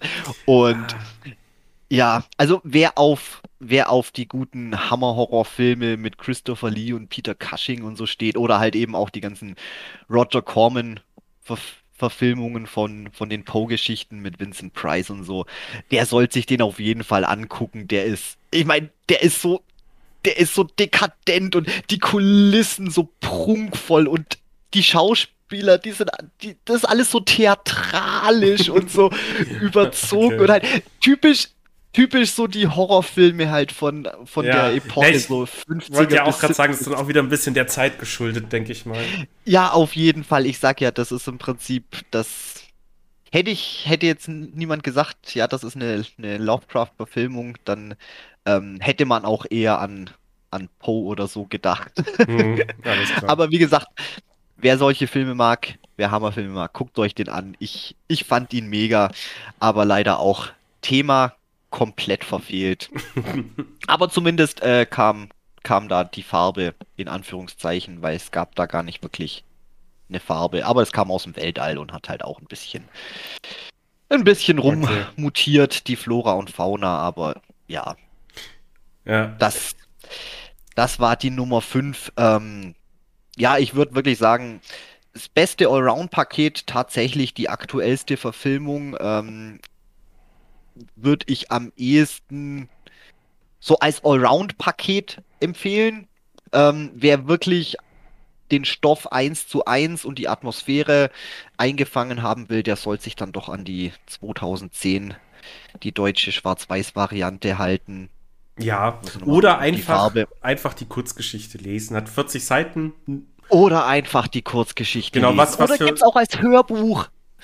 Gott, wie oft habe ich Hör- das Hörbuch schon Hörbücher. gehört. Mhm. Oh, Ich habe bei, ich bin ja Hörbücher ist ja nach wie vor nicht mein Ding, aber ich glaube so eins der wenigen Hörbücher, die ich überhaupt jetzt mal gehört habe in kürzester Zeit, war äh, auch von Lovecraft ähm, der Fall des, boah, wie heißt's? Charles Dexter Ward. Danke, Charles Dexter Warden, gelesen von David Nathan. Äh, das ist natürlich, ja, wenn der liest, das macht schon große Laune. Mhm. Ja, David Nathan, sämtliche Stephen King Hörbücher, Mhm. was ich gehört habe, die waren irgendwie alle von David Nathan. Jetzt Lovecraft, die sind eigentlich alle von, oh, jetzt lass mich überlegen, wie hieß er, von Gregor Schweitzer? Ich glaube, Gregor Schweitzer heißt er. Da kannst du mich nicht fragen, ich stimme dir einfach zu. macht auch einen sehr, sehr guten Job. Und wie gesagt, auch wer keine Hörbücher mag, hört euch mal Die Farbe aus dem All, gelesen von Gregor Schweitzer. Wenn er denn wirklich so heißt, das wäre jetzt peinlich, wenn er nicht so heißt. ähm, oder wenn es doch ein anderer ist. Aber hört euch das mal an. Es ist wirklich oh, so atmosphärisch und fängt eben dieses, das Lovecraft-Motiv meiner Meinung nach von seinen Geschichten am besten mit ein. Ganz ohne irgendwelche alten, alten Götterwesen, irgendwelche Schogoten und, und, Hm. und Yixototh und bla bla bla. Es gibt ja auch, ich glaube, zumindest mindestens jeden der alten Götter oder sonstigen Wesen gibt es, glaube ich, Minimum eine Black, Thrash oder Doom Metal Band. Da bin ich mir ziemlich sicher. Vor allem hast du mal, hast du mal geguckt, wie viele es da mittlerweile gibt. Äh, ich, das ist ja, es wurde ja noch weiter gesponnen. Der Mhm. Mythos, wie gesagt, ist ja, ich weiß zwar nicht, wie das funktioniert, was dann offiziell irgendwie in den Kanon mit reinzählt und was nicht, aber oh mein Gott, ich glaube von Lovecraft sind vielleicht, keine Ahnung, jetzt von den von den ganz alten hier, Azathoth, Nyarlathotep und Cthulhu und wie sie alle heißen, waren vielleicht, keine Ahnung, von ihm vielleicht zehn, aber wenn er da mal Wiki, Wiki-Artikel durchscrollst, ich meine, das ist ja keine Ja. Ahnung. Das, Ja, der, das Ding ist, er hat ja, er hat ja nicht nur mittlerweile unsere heutige Popkultur beeinflusst, sondern natürlich auch die viel frühere. Also viele, viele der aktuell bekannten Horrorautoren sagen ja auch, er war einer der besten oder der beste sogar. King zum Beispiel oder der gute alte Clifford, der, der geht da, ist da auch voll dabei. unser, unser Dude. immer Ähm, noch kein McCain-Sponsoring. Ja, immer noch. Nee, ich weiß nicht, ob die mir jetzt schon geschrieben haben oder ob der Brief nicht ankam, aber McCain, probiert's mal bei Twitter. Wir brauchen eine, nochmal eine Special-Folge über Kartoffelprodukte, vielleicht wird's ja dann was. Naja, Kartoffelprodukte beim Verzehr von werden wir Horrorfilme gucken zum Beispiel. Keine Ahnung, uns fällt schon was ein. Ansonsten, was, was sich ja auch noch gar nicht, also was wir auch noch nicht gar nicht angeschnitten hatten, war ja zum Beispiel Spiele, Videospiele, gibt's ja auch mittlerweile etliche von dem. Also was heißt von ihm nicht, aber ähm, in seinem Universum spielend. Schnipp, schnipp, schnipp, schnipp, Ja. schnipp. Bevor wir schon bei Spiele sind, ich Trottel, siedend heiß ganz vergessen. Es gibt noch eine musikalisch-visuelle Adaption von, ähm, von Die Farbe aus dem All. Ah, stimmt. Die habe ich nämlich, ja, die hatte ich nämlich auch noch gefunden. Ähm, das ist auch eine ganz tolle Herangehensweise. Also das ist kein Film, sondern die Geschichte ist quasi in fünf Kapitel unterteilt. Aktuell sind leider erst drei Kapitel draußen, kann man sich aber alle kostenlos auf YouTube angucken, gehen ungefähr eine Viertelstunde lang und ist quasi ähm, nur rein illustrativ. Also da, oh, ich, brauche einen Link. Wie heißt da? Wie heißt er? Dann kann ich das nämlich auch direkt mal Naja, also die, die Namen droppen. äh, Andreas Hartung. Ja, danke. Hast, hast, hast du offen den Link. Äh, ja, ich habe es mir nämlich jetzt auch noch kürzlich angeschaut, nachdem du es mir noch empfohlen hattest. Und habe dem Dude dann mal ein Follow auf Instagram dagelassen. Oh, Deswegen hatte ich das, das jetzt gerade noch gut, ja. Ja, auf Instagram habe ich ihn nicht, nicht gefollowt. Ich glaube, da passiert nämlich nichts mehr. Aber ich glaube auf Twitter oder Facebook, ich weiß gar nicht. Ich habe irgendwo auch irgendwas gefollowt. Brav wie ich bin. Und ich Sehr mache gut. jetzt hier auch schön dick Reklame dafür. An unsere. Wie viele Zuschauer haben wir eigentlich mittlerweile? Zuschauer leider keine, da wir ja nach wie vor nur Du weißt, was ich meine. Zuhörer. Wir Wie- beschreiben das so bildlich. Wir die Leute können, haben das visuell in ihren Köpfen drin. Wir haben ein paar schon. Also wir, wir sind tatsächlich nicht mehr nur noch unter uns. Die Zeit ist, Ja, die Zeiten sind vorbei. Das ist Ja, großartig. guck, dann haben wir doch tatsächlich auch hier gleich ein bisschen Reichweite nochmal generiert. Also auf jeden Fall, der Link kommt in die Show Notes. Genau, color, Ähm, thecoloroutofspace.com, aber Link dann Alles irgendwie mit. Bindestrichen da, dazwischen, ja. Auf jeden Fall ähm, wahnsinnig, wahnsinnig grandiose Illustrationen dazu. Und dazu ist das Ganze dann rein musikalisch, auch rein akustisch äh, von dem Dunwich Orchestra untermalt. Das sind auch ein paar, paar Berliner Musiker, was sich da zusammengefunden haben aus der Underground-Szene. Und ja, ich muss sagen, das fängt die Stimmung der Geschichte schon auch ganz gut ein. Es ist stellenweise nicht ganz, weil sein, sein Illustrationsstil, er ist, er weiß, jetzt komme ich wieder mit, mit tollen Fachbegriffen, aber er ist schon so leicht Burtonesk, würde ich mal sagen, manchmal. Ja, doch, ich, So- weiß, ich weiß komplett, was du meinst. Äh, So, war schon auch. irgendwie, ja, so schon, schon irgendwie schräg, aber trotzdem irgendwie so manchmal Genau, ein also bisschen süß und so ein Mühe Tim Burton ist halt einfach mit drin, aber es war jetzt Mhm. für mich nicht so, dass es mir irgendwie zu viel war oder dass ich mir dachte, okay, der Typ äh, guckt offensichtlich nur Tim Burton Sachen. Nee, nee, nee, nee. Ich meine es von der Stimmung für, wenn dann die Gesichter, gerade gerade Ja, gerade ja. dann auch das kleine Mädchen, wenn das dann immer, das ist dann schon wieder so süß. Die anderen, die haben schon so, oh, gerade auch die Wissenschaftler, die drei aus Arkham, die was dann am Anfang kommen und den Mhm. Stein untersuchen. Das hat schon so was Befremdliches irgendwie. Mhm. Wie, einfach wie die aussehen und dann, du hast ja wirklich nur die, nur die Bilder und ähm, die Musik dazu. Es ist, es ist auf jeden Fall eine tolle Erfahrung. Also wer keinen Bock auf Filme gucken hat, der sollte sich zumindest das mal anhören. Das ist wirklich rein illustrativ, rein musikalisch, ganz, ganz tolle Sache. Ja. Ähm, ähm, musikalisch muss ich nur sagen, also es guten Job gemacht, haben sie es auf jeden Fall. Ich bin nur einfach persönlich kein großer Fan von diesem Stoner Doom. Es war mir ein bisschen zu viel Gedudel und zu wenig atmosphärisch, aber das ist jetzt so, glaube ich, echt nur meine persönliche Meinung. Das ist nicht mal Kritik. Es ist, ich muss auch sagen, es ist schwierig, glaube ich, das irgendwie akustisch einzufangen, so das Lovecraft-Feeling. Ich, äh, ich muss zugeben, ich hatte das, ich hatte das einmal zwar hatte gar nichts mit Lovecraft zu tun, aber davon erzähle ich vielleicht im, im Anschluss nochmal, wenn wir nochmal ein bisschen Zeit haben, weil das geht jetzt schon ein bisschen am Thema vorbei. Ähm, genau, das war jetzt noch mein Beitrag zu andere, ja. andere Medien. Jetzt darfst du dann über Spiele sprechen. Mhm, aber jetzt muss ich noch kurz mit leider anmerken, ähm, ich finde, also es gibt durchaus schon Bands, die das wunderbar machen, so eine Lovecraft-eske Stimmung zu erzeugen, wie zum Beispiel Lustmord. Oder dann gibt es noch so einen Sampler vom Tesco-Label, das, glaube ich, A Creo Chamber Collaboration Cthulhu und da sind dann verschiedene Bands mit dabei aber auch alles sehr super unbekannte Bands im Endeffekt, aber so ein paar Sachen wie Aseptic, Void, Atrium, Carcery, Dark Matter, wobei gut, es gibt zig Bands, die heißen Dark Matter. äh, das ist halt alles sehr, sehr Drone, sehr ambient-lastig und das gibt schon eine coole Stimmung. Und sowas hätte ich mir halt eher gewünscht, aber trotzdem finde ich, die haben einen sehr, sehr guten Job gemacht.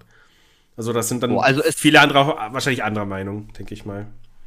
So, ja, man muss es auf jeden Fall gucken um sich ein Bild dazu zu machen. Also fleißig auf den Link klicken. Ja. Wir werden ähm, übrigens auch nicht von denen bezahlt. Nö, nö. nö. Selbstverständlich. Aber, Aber ich wollte es nochmal ansprechen. Ja mal machen. Aber kann man ja mal machen. Äh, ja, gut, zu Spielen, Videospiel gibt es halt auch noch ein paar Cthulhu-eske schöne Spiele. Ähm, wir hatten mal The Shore, hatte ich mit einem Kumpel angespielt.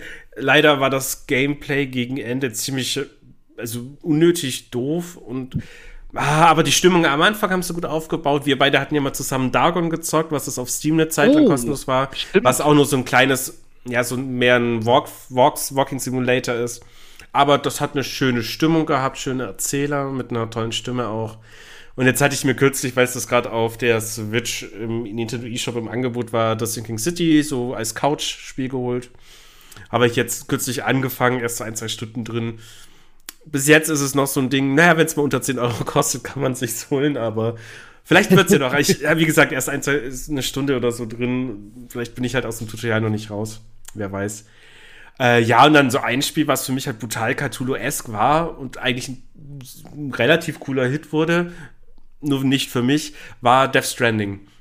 Da haben sie ja auch noch mal, also ah. also von der Stimmung, vom Design her absolut großartig, was Hideo Kojima da gemacht hat. Übrigens auch mit, mit Guillermo del Toro. Genau, genau. Ich wollte es gerade sagen. Und da hat der Autor Guillermo seine Finger mit drin gehabt. Richtig gut. Hat mir sehr gefallen. Äh, leider ist das Gameplay nur sowas von gar nicht meins. Also, ja, DHL-Simulator sagt man ja im sagen böse Zungen. vielleicht kommt meine Zeit noch, vielleicht halt auch nicht, wer weiß, aber trotzdem die Stimmung, was ich halt damals in den Trailern gesehen hat, die haben mich halt schon so weit abgeholt, dass ich mir das Spiel zum Release-Tag auch gekauft hatte ich hab's doch da, ich werde es bestimmt hoffentlich irgendwann mal noch hinkriegen, das anzuspielen. Kumpel von mir auf jeden Fall hat es auch gespielt, der auch ein Horrorspiel-Fan ist und der war total begeistert. Ich glaube, das ist aber auch eins von den Spielen, wo, glaube ich, das Gameplay eher zweitrangig ist nach der ganzen, ich sage jetzt mal, insgesamt Erfahrung und natürlich die Geschichte, was da dahinter steckt. Richtig. Das ganze Worldbuilding und so. Ja, da hast du auch vollkommen recht, aber es war dann stellenweise so zäh, dass ich einfach keinen Bock mehr hatte. Dass ich gesagt habe, okay, da kann das Game, also nee, leider, leider nicht. Ja, da fehlt mir stellenweise dann auch, glaube ich, das Durchhaltevermögen. Ja. Ich muss ja auch sagen, ich bin, was jetzt so wirklich Spiele angeht, das ist noch das Medium, das was zurzeit von mir am allerwenigsten gefüttert wird. Wie gesagt, ab und zu mal noch ein Stündchen Guild Wars reinpressen, aber irgendwie irgendwas spielen, sonst keine Chance. Richtig, ja, das stimmt. Ja, da bin ich auch noch nicht so deep drin, aber da wird auf jeden Fall noch mehr kommen. Deswegen jetzt auch nicht mehr so viel weiter zu spielen. Domi, ganz kurz, du hast vorhin gesagt, du hast fünf Filme, die Farbe aus dem All gesehen. Ja. Okay, und fünf setzt sich zusammen aus welchen zwei Zahlen, Domi? Ah, ich weiß es. Drei Ja. und zwei. Jawohl. Drei von zwei. Präsentiert von Dominik und Stefan. Jo, unsere drei von zwei. Du hast richtig geraten. Und zwar bin ich wieder dran und ich hatte mir überlegt, was sind deine drei Lieblingshaustiere, die entweder nicht existieren, also aus dem Fantasy-Bereich, oder nicht domestiziert sind? Äh, also was ich gerne als Haustier hätte, Genau. wenn es denn als Haustier möglich wäre. Genau, das- genau, richtig. Okay, okay. Ähm, ich würde mal sagen, Platz Nummer drei. Sehr allgemein gehalten, aber ist egal. Einfach nur irgendein scheiß Dinosaurier. Ist mir Mm, auch völlig oh Gott. egal, was für einen. Da komme ich gar nicht drauf. Ja klar, Dinosaurier. weil, wie gesagt, es wäre auch völlig wurscht, was das wäre. Das wäre alles wahnsinnig cool, aber du kannst einfach sagen, ey, ich hab, ich hab einen Dinosaurier als Haustier. Und die sind alle cool. Ich meine, oh, egal ob jetzt irgendwie ein Triceratops, auf dem du durch die Stadt reiten kannst, oder ein Pterodactylus, auf dem du durch die Gegend fliegen kannst oder so. Ich so ein T-Rex zum Haus streichen, ja, das ist nicht so gut. Zumindest ich weiß, weil er, weil er so Mini-Ärmchen hat. Ja, ja, ich hab's genau. schon kapiert, ne? Ah, okay. Ähm, war mir nicht ja, sicher. aber nur auf Platz 3, weil die wären natürlich, oh mein Gott, ein logistischer Albtraum. Ich meine, allein was du denen zum Fressen geben müsstest und was die für Haufen hinscheißen würden und oh nee. Ja, die Also, Haufen musst du halt auch wie jeder Hundebesitzer wegräumen, liegen lassen. Das ist, es fällt halt auf, vor allem, wenn du der Einzige der Nachbarschaft mit so einem T-Rex bist. Und der da halt irgendwie das, den, den den Schwinko des Nachbarn unter, unter seinem Dung vergräbt, dann, ja, kannst du halt nicht sagen, das war der Labrador von der Elke. dann, dann weißt du Bescheid, ne? Ja, Das ja, ist- ja. Erinnert mich übrigens bloß ganz kurz an die Simpsons-Folge, als Bart den blöden Elefanten gewinnt. Oh Gott, ja. Das, so ungefähr stelle ich mir das vor. Ja, ja. Aber trotzdem wäre geil, Dino. ja. Gut. Ja, meine Nummer Deine drei, Nummer drei. hat ein ähnliches Problem, aber trotzdem hätte ich sie gerne als Haustier. Meine Nummer drei ist nämlich passend zu unserer heutigen Folge auch der große Cthulhu. Ähm, inspiriert wurde ich natürlich von der dazugehörigen South Park-Trilogie, wo eben aus Ja. Versehen, weil halt wieder mal nach Öl gebohrt wurde, wurde ja dann irgendwann der Cthulhu äh, quasi aus einer anderen Dimension erweckt.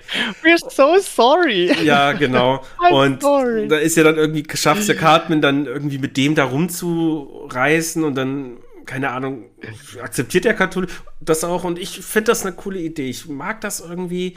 Du bist sicher, er wird dich definitiv vor allem beschützen. Also nicht nur Einbrecher, nicht nur irgendwie Leute, die dich nachts ausrauben wollen. Nein, auch, auch vor viel größeren Problemen.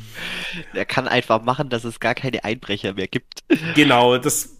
Was allerdings auch ein Problem ist, weil er hat wahrscheinlich nicht nur hohe Kosten für Lebensunterhalt. Ich bin mir jetzt nicht sicher, was der ist, aber es hat auf jeden Fall was mit der ewigen Verdammnis der Menschheit zu tun. Und ja, ich glaube, das funktioniert nicht so gut. Deswegen nur Platz 3 bei mir, der große Cthulhu. Allerdings glaube ich ja fast, dass Punkt Nummer eins, der wird sich ja bestimmt von irgendwelchen kosmischen Energien ernähren. Äh, also, dass der jetzt einfach nur Menschen frisst, wäre ein bisschen unpraktisch, wenn er die Menschheit ausrottet. Ja, aber geh mal ins Supermarkt und guck mal, wo du da kosmische Energien findest. Das macht er einfach so, der ist wie eine Pflanze, der macht Photosynthese so. oder so, ich weiß es Ja, nicht. okay. Punkt Nummer zwei, dementsprechend hat er kein, hat er kein Verdauungssystem, also Haufen wegmachen, kannst dir auch sparen. Also, Gut, dann nehme ich aber trotzdem Ey. einfach die, die ewige Verdammung der Menschheit als äh, logistisches Problem in dem Fall. bist du jetzt kein Fan davon. Nee, geht so. Nee. Okay, okay. Guti, du darfst. Deine zwei bitte. Äh, Platz Nummer zwei, und zwar nehme ich mein Lieblings-Pokémon. Und zwar ja. das mit der Nummer 150 Mewtwo. Mewtwo. Ja, Sehr gut. weil ich glaube, das ist so, das ist so ein praktisches Zwischenwesen. Ich meine, klar, einerseits ist es ein Tier oder beziehungsweise halt ein Pokémon, was ja eigentlich ein Tier ist, ein exotisches. Aber ich meine, der ist ja, der ist ja so menschlich. Der, der ist ein, ein, ein, ein, ein, was ist denn überhaupt? Wollte ich schon sagen, ein Telepath, aber ja, der, der kann sprechen, der kann, er kann, äh, Gedankenkommunikation Kann mit das dir Wetter sprechen, der ist kann das Wetter beeinflussen, der ist wahnsinnig, wahnsinnig intelligent. Also das komplette Gegenteil von mir. Unsere Gespräche wären einfach, Oh. wären ganz wunderbar. Aber nee, finde ich praktisch. Und wie gesagt, mit dem kannst du halt einfach, ja, einfach mal irgendwo, keine Ahnung, Straßencafé hocken, philosophische Gespräche führen.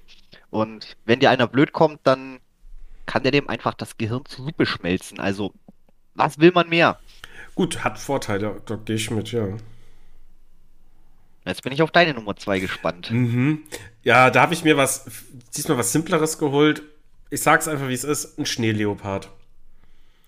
Ich mag Katzen, ich bin Katzenfreund, war ich schon immer. Und ich dachte mir, warum nicht eine Katze, die so groß ist, dass sie dich auch beschützen kann?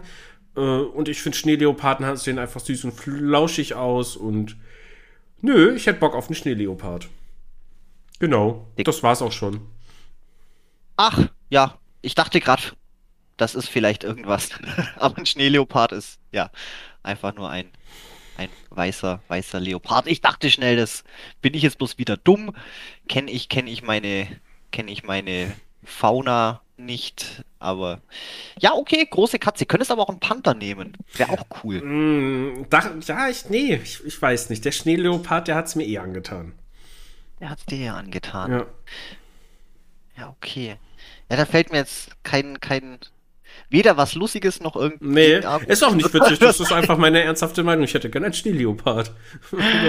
Dann, dann lassen wir das. Ja, ich werde schon wieder zu albern. Äh, kommen wir zu meiner, zu meiner Das bei diesem. Erzthema. Hm. Ja, ja, ich dachte, heute heute wird alles dystopisch und, und bla, und jetzt ist doch alles so heiter und fröhlich geworden. Ähm, Stichwort heiter und fröhlich, meine, meine Nummer eins wäre ein, ein Walkway.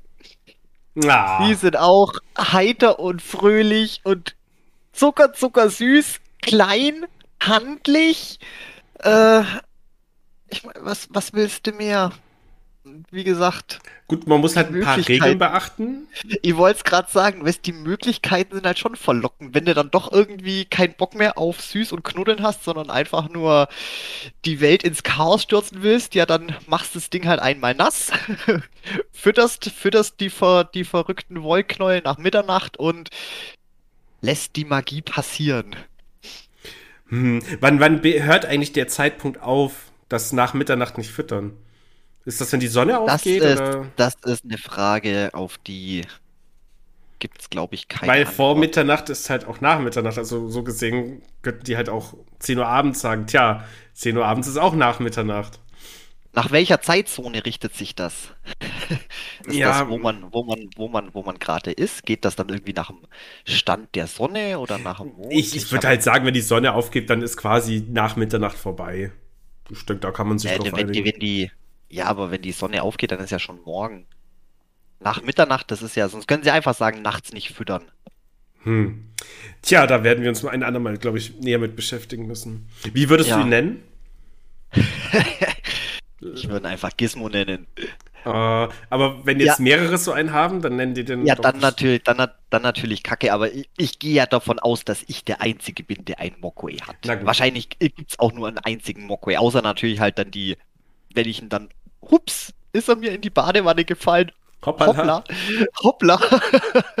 Weil dann gibt es natürlich mehr, aber das sind ja dann, wie gesagt, das sind ja dann kleine, kleine, wahnsinnige Chaosmaschinen. Die werden dann auch schön brav nach Mitternacht gefüttert. Beziehungsweise machen die eh selber, brauche ich mich gar nicht drum kümmern. Ja, ja. Ich glaube, ich, wenn hätte ich einen, ich würde ihn Yoda nennen. Hm. Ja, liegt, liegt, liegt nahe, ne? Wer weiß. Na gut, dann ist es bei dir also ein Wa- kleiner Mogwai. Wa- Warte, warte, warte, warte, dein Platz Nummer eins. Baby Yoda. Ah, nee, ich sehe Yoda nicht als Nee. Haustier. Also Ja, ich, ich- fand Baby Yoda schon verdammt niedlich. Nein, meine Platz 1 ist ein richtig tolles, großartiges Tier und zwar Trico aus dem Videospiel The Last Guardian, was bis jetzt nur für die PlayStation 4 released wurde. Ähm, von den Ah, Machern ja. von The Shadow of Colossus. Und ja, das Trikot ist ein tolles Tier. Es ist ziemlich groß. Man kann auf dem auch reiten und fliegen. Ein erwachsener Mensch, mehrere erwachsene Menschen können das. Und es besteht aus drei uns bekannten Tieren: Katze, Hund und Vogel. Ist das Und- Trikot? Ja, vermutlich. Also es wird auch, der Name wird so nie revealed. Einfach nur die Hauptfigur, die du spielst, nennt ihn halt immer Trikot. Und es ist so ein niedliches Tierchen. Ich habe das Spiel durchgespielt mit, äh, zusammen mit meiner Freundin und das war auch ein ganz tolles, schönes Ende und alles toll. Und das Viech ist so niedlich. Das hat so viel Spaß gemacht, mit dem Viech ah. da durch, die, ah. durch diese Tempelanlage durchzuwuseln. Ja, ich habe äh, jetzt gerade auch noch mal Bilder, Bilder schnell gegoogelt, ja. weil ich schon gar nicht mehr wusste, wie das Und man aussieht. merkt halt wirklich auch die Eigenschaften von Hund, Katze und Vogel in diesem Tier mit drin. Das ist halt total witzig, weil das Tier ja auch anfängt von dir eben zu lernen, also so Befehle zu lernen, dann so ein bisschen wie der Hund eben. Aber dann kommt die Katze wiederum, es befolgt natürlich nicht alle Befehle, auch wenn sie die schon kennt. Und das, das ist ziemlich cool eigentlich. Ein geiler Mix. Ja. Aber, aber bei der Größe, ich meine, da müsstest du schon auch um die Häufchen wieder Gedanken machen. Genau, da wird es auch logistische Probleme geben, aber ich denke mir, das kriege ich hin. Mit Trikot kriege ich das hin. Vor, vor, allem ist dann die Frage, gehst dann mit dem Gassi oder braucht das Ding ein Katzenklo oder? Hm, nö, das darf halt irgendwo hinfliegen, von mir aus irgendwo eine Schafsherde reißen. Aber halt, wenn es geht weit, ja, der kann fliegen. Also, ah. der hat auch so Flügel. Ah ja, stimmt, da sieht man sie. Also jetzt im Spiel nicht so richtig, weil da merkst du halt, dass er angeschlagen ist, aber ich will da jetzt auch gar nicht zu viel verraten. Äh, nö, deswegen, der kann sich da irgendwo, der, der kriegt das schon hin. Der, also ich krieg, wenn ich Trikot habe, dann kriege ich das auch hin. Für Trikot würde ich glaube ich auch. Er, das, der, der, der gibt mir auch so ein bisschen, wie hieß er aus, die unendliche Geschichte, der Fuhur. Fuhur. Fuhur. Ja, kriege ich so ein bisschen Fuhur-Vibes von dem ähnlich, nur dass Trikot halt gar nicht reden kann. Also der macht da einfach nur so komische Trikotgeräusche. Aber kann man ihm ja vielleicht beibringen. Möglich, möglich. Möglich. Ja, das wäre meine Nummer ja, cool. eins. Und damit sind wir durch. So, wir haben eine Zuschauerfrage oder ein Zuschauerkommentar, der wurde uns jetzt Auch noch. noch gestellt, ja. Und du hast Zuschauer gesagt. Oh, fuck. ah. Zuhörerkommentar. Mann. Ähm, ich würde den mal vorlesen. Der ist nämlich interessant, weil zum einen hatten wir vorhin eine ähnliche Idee. Äh, es geht aber hauptsächlich um das, was ich gesagt oder wir diskutiert hatten in unserer, ich glaube, zweiten Folge. Lesespaß mit Clifford. Äh, ging es ja darum, dass ich gesagt habe, so Vorteil ähm, E-Book-Reader zu Büchern. Bisschen erklärt, dass ich da ja ganz froh bin, jetzt so einen E-Book-Reader zu haben. Und ich lese einfach mal, was der geschrieben hat, fand ich einfach ein irre Gedanken. Hallo, bestes GG und G-Team. In der ersten oder zweiten Folge des Podcasts wurde das Thema Papierbuch versus E-Book-Reader angesprochen. Ich möchte bitte folgenden Gedanken zur Diskussion beisteuern. Aus der Psychologie bekannt gibt es den Ausdruck Archetyp. Archetyp, die sich auch in der Fantastik wiederfinden wären, wieder zum Beispiel Engel, Vampire oder Gespenster. Sie verkörpern dort entsprechend grundlegende Vorstellungen, wobei man über Details natürlich trefflich streiten könnte. Ich hege die Vermutung, dass auch das geheimnisvolle Buch in Anführungszeichen ein Archetyp ist, welcher unter anderem die Angst vor gefährlichem Wissen darstellt. Gefährliche Bücher kommen immer wieder im fantastischen Genre vor. Das bekannteste Beispiel ist das Necronomicon. Hatten wir mit Lovecraft übrigens, Fun Fact, Necronomicon gibt ja viele Leute, die denken, das Buch gab es wirklich mal oder existiert wirklich irgendwo. Nein, das ist einfach nur von Lovecraft erfunden. So, dazu. Der Funfact war von mir jetzt. Weiter zum Kommentar. Bei M.R. James wird sogar die Bibel für unheimliche Prophezeiungen genutzt. Hier The Ash oder The Ash Tree. Wenn aber das Papierbuch in diesem Genre ein eigener Archetyp ist, so erhöht sich der Reiz, wenn man sich fantastische Geschichten aus einem echten Buch aus Papier zu Gemüte führt. Das Buch, welches man gerade vor sich hat, ist dann quasi sein eigenes Geheimnis, welches ergründet werden muss. Einen solchen Zusammenhang zwischen Medium und Kunstwerk kann man mit einem E-Book-Reader niemals erreichen. Bei einem Krimi oder einer Liebesgeschichte mag das Medium egal sein, aber in der fantastischen Literatur spricht meine Archetyp-Vermutung eindeutig für, in Klammern Papier, Bücher anstatt E-Book-Reader. Beste Grüße, Michael Tillmann. Ja, äh, vielen Dank für den Kommentar. Ich kann dazu eigentlich gar nicht mehr hinzufügen, als ja, er hat ja vollkommen recht. Ähm, ja. Ich habe aber auch gesagt, dass Bücher durchaus nach wie vor den Reiz haben. Du hast halt Buch in der Hand, du hast Zeiten zum Umblättern, du hast die Haptik, den Geruch etc. Aber jetzt so mit seiner Idee eben die Bücher, dass die Bücher noch sehr viel mehr sind als halt nur äh, Papier zusammengeklebt, äh, dass du da irgendwie eine Geschichte am Stück lesen kannst. Und nee, das, da kann ich und will ich auch gar nicht widersprechen. Da hat er vollkommen recht in dem Punkt. Das, das, das, das stimmt auch absolut. Ich meine, ähm, so ein E-Book-Reader, das ist wie zum Beispiel, Gut, ist vielleicht schon wieder ein bisschen zu weit weg. Ähm, wenn ich jetzt, ich höre ja zum Beispiel gerne Hörbücher.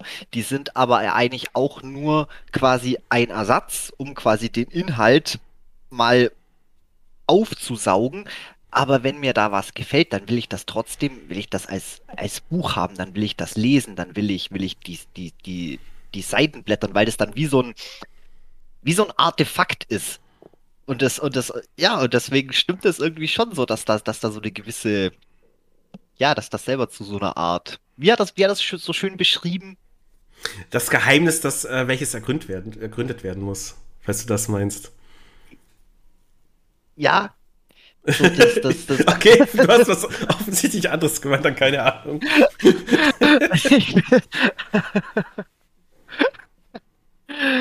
uh, Nee, aber das, aber, aber das, aber das, aber das stimmt schon. Wie gesagt, das, das andere, es ist zwar, ja, wie schon gesagt, es ist, es ist, es ist praktischer, äh, klar, ähm, ähm, es ist, es ist, es ist, es ist flexibler, es ist wahrscheinlich auch, keine Ahnung, wahrscheinlich auch günstiger. Ich weiß jetzt nicht, Wobei Bücher Wen, ich ja würde jetzt vielleicht kaufen. behaupten, weniger ähm, umweltschädlich, aber da keine Ahnung, wie viele Bücher man kaufen muss, damit man die, den ökologischen Fußabdruck eines elektronischen E-Book-Readers wieder drin hat. Aber ich habe noch einen anderen Vergleich gefunden zu demselben und zwar äh, der E-Book-Reader zum Buch ist quasi wie der MP3-Player zur Plattensammlung. Ja, das stimmt. Oder, oder selbes, selbes Ding, warum ich ja zum Beispiel auch nach wie vor einfach DVDs und, und, und Mediabooks und so sammle, weil selbst die sind ja schon in Schritt einen Schritt weniger cool als jetzt VHS-Kassetten. Ähm, aber mit VHS-Kassetten damit fange ich nicht mehr an.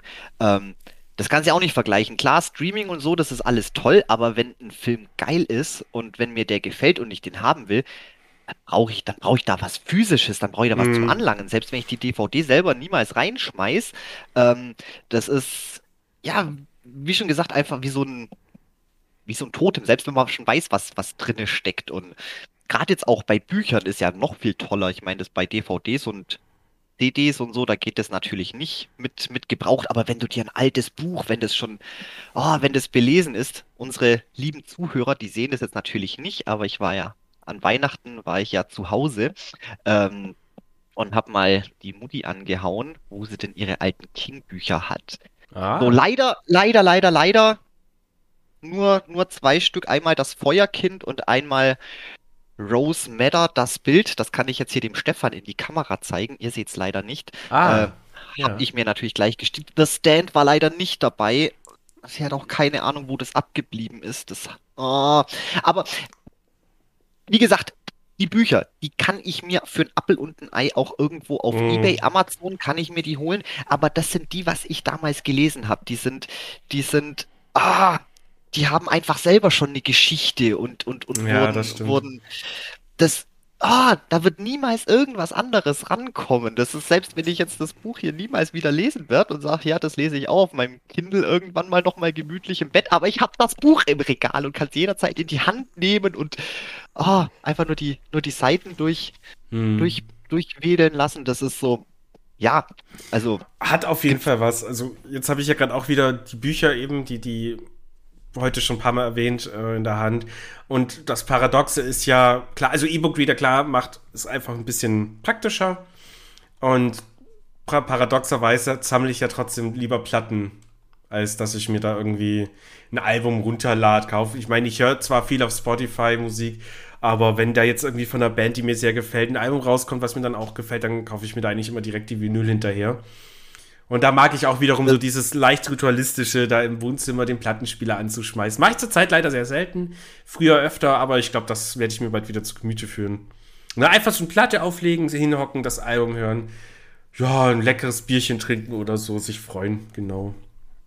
Ganz genau. Wieder ja, ein bisschen entschleunigen. Das, das, und wenn du halt einfach nur rein digitale Medien hast, da, klar, wie gesagt, die sind für, für einen einfachen einfachen Konsum sind die natürlich gut zu haben oder wie gesagt, viele Sachen, wenn ich keine Zeit zum Lesen habe, dann ziehe ich mir auch mal ein Hörbuch rein, aber trotzdem, wenn das taugt, da muss dann halt auch einfach was physisches her und dann am liebsten halt auch noch irgendeine tolle, eine schöne alte Ausgabe, irgendwas. Wo dann selber schon irgendeine tolle Geschichte hat. Gut reingekritzelt sollte natürlich nicht sein, unbedingt, oder? Ja. Oder schon komplett zerfleddert, aber oh, Da, da wäre auch irgendwann mal eine Diskussion, ob, äh, wenn ich das Necronomicon als E-Book-Datei habe und laut daraus vorlese im E-Book-Reader, ob dann auch was Schlimmes passiert oder nicht. das ist eine gute Frage. Müssen wir uns mal Wobei Gedanken da- machen. Müssen wir mal.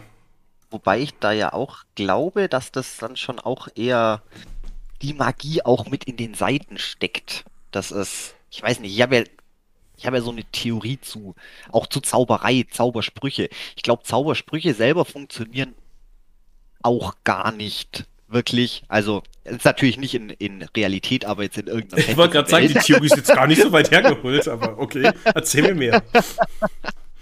Nee, aber ich stelle mir das eigentlich auch immer so vor, dass so, äh, wenn du, wenn du, wenn du zauberst, wenn du zaubern könntest, dass das ja auch, auch nur rein aus deinem Kopf kommt, deine Gedanken, dass du die richtigen, in die richtige Stimmung kommst, die richtige, ja, das richtige Mindset einfach dafür hast. Und Zaubersprüche nichts anderes sind als quasi so kleine Gedankenstützen, um dich halt eben da reinzubringen. Wenn jetzt jemand, der gar nicht zaubern kann, den Zauberspruch aufsagt, dann passiert halt einfach gar Mhm. nichts.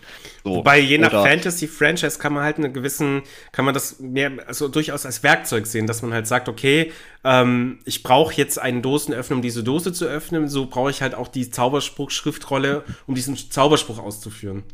Also, Ja gut, wenn jetzt wieder eine Schriftrolle reinkommt, aber ich Oder rede jetzt Buch, mal nur rein, rein, rein nur, rein nur Sprüche eben dieses, keine Ahnung, was gibt's denn alles? Äh, Fusdora. Oder war das da, Skyrim? aber war, du warst da dran. Ich habe Skyrim nie gespielt. Und das mag auch das- komplett ohne, ohne Bücher oder irgendwas. Aber hey, nicht schlecht, nicht schlecht. äh, ja, nee, aber dass das zum Beispiel, dass du auch für ein und denselben Spruch verschiedene Zauberer ganz andere Zaubersprüche dafür haben, weil jeder irgendwie eine andere Gedankenstütze braucht. Der eine, der sagt halt das, was ich gerade gesagt habe, was habe ich gesagt? Fusroda und richtig heißt Fusrado oder so. Nee, Ähm, egal, ja. ja. Aber, aber dass es einfach da, darum geht, dass das quasi die Magie davon losgelöst ist. Das ist jetzt zwar irgendwie das komplette Gegenteil von dem, was wir es gerade hatten, dass bei den Büchern oder Schriftrollen, dass da die Magie ja auch nicht quasi in den Texten steckt, sondern im, im Medium selbst. Im, Im Gesamten, So. ja. Ja. Genau. So, ja, richtig. Jetzt- nee, äh, also, habe ich aber auch noch mal kurz eine Frage zum Necronomicon. Äh, war das jetzt eigentlich nur bei Tanz der Teufel oder hat das Lovecraft etabliert, dass das in Menschenhaut gebunden ist? Das kann ich überhaupt nicht sagen im Moment. äh, Also, das Necronomicon ist auf jeden Fall von Lovecraft, aber Ja, ja. ich glaube, das, das- mit Menschen hat, es würde auch Sinn ergeben, wenn's, wenn er das schon so gemacht hat. Werden wir herausfinden, denke ich. Weil das wäre dann zum Beispiel auch nochmal ein Punkt, der was dafür sprechen würde. Weil ja, Ja. E-Book, außer der E-Book-Reader, der wäre aus Haut, aus, aus Menschen. Naja, gibt ja so Hüllen für E-Book-Reader auf Amazon, also kann ja durchaus. Dann- weiß ich, ich habe nie auf Seite vielleicht. 2 gescrollt. Ich kenne mich da nicht Dann aus. vielleicht. Na auch der gut. E-Book-Reader bloß ein Blutopfer. Ja, ja, vermutlich. Aber digitales. Wie auch immer. Domi, es ist spät. Es ist. Ja. Wir sind bei 1,42. Ich glaube, wir müssen, wir müssen jetzt Schicht machen. Es hilft Uh. leider nichts. Uh. Oh mein Gott, und wir haben ja nur an der, natürlich nur wieder an der Oberfläche gekratzt. Wobei ich sagen muss, ich glaube, wir haben heute ganz, ganz gut mal so umrissen, was uns an Lovecraft gefällt, weniger gefällt, unsere Lieblingsgeschichten. Ja, also ich denke, so wir werden da noch einige Folgen drüber machen. Ja. Und die dann jetzt auch ein bisschen thematisierter, weil jetzt haben wir es wie bei King eben schon einfach mal ein bisschen grob angerissen. Und Dann kann jo, man in die Materie reintauchen. Ich genau. sag ja, ich hätte auch noch so viele Sachen, wo ich noch gerne ansprechen würde zu Lovecraft, aber das machen wir dann alles in, in einer der nächsten Lovecraft-Folgen. So ist es. Dann ähm, erstmal wieder vielen Dank fürs Zuhören. Wir haben mittlerweile schon echt einige Zuhörer und Zuhörerinnen, was mich positiv überrascht, was uns beide sehr freut. Und ähm, vor allem ihr seid auch noch alle sehr still, was ich auch toll finde. Weil lieber nichts gesagt als gemeckert. Ähm, gern mehr davon. Habt ihr introvertierte Freunde? Aber- Empfehlt eu- denen unseren Podcast. Sagt einfach, hört mal rein, das geht schon klar. Das, ja. Ähm, und, und immer her mit den, immer her mit den Unbekan Un Unbekannten. Himmel, Lovecraft, der steckt an. Äh, immer her mit den unbequemen Fragen. Wir brauchen, wir brauchen Zuschauer-Input. Das ist toll, wenn wir Zuschauerfragen haben. Ja, gern mehr davon. Ähm, wenn ihr uns direkt fragen wollt und auch sicher sein wollt, dass wir definitiv über eure Frage reden, könnt ihr uns natürlich auch gleichzeitig noch ein bisschen unterstützen auf patreon.com slash ggg-podcast. Muss ich gucken, habe ich es richtig gesagt? Yes, habe ich. Und ansonsten könnt ihr uns auf Twitter, Instagram folgen. Ähm, auch da findet ihr die Links wie immer in den Beschreibungen. Dann in diesem Sinne, Domi, wünsche ich dir einen schönen Abend noch. Euch auch, liebe Zuhörerinnen und Zuhörer. Und dann bis zum nächsten Mal in zwei Wochen wieder. Ja, vielen Dank fürs Zuhören. Euch und dir, Stefan, auch einen wunder wunderschönen Abend und Wort zum Sonntag. Wie gesagt, klickt auf die Links. Der Stefan, der schmeißt ganz viele Links in die Zwei. in das Ding rein. Ja, ja. aber die, diese zwei, genau, werde ich machen. Alles klar, in dem Sinne, hau rein. Wiederschauen.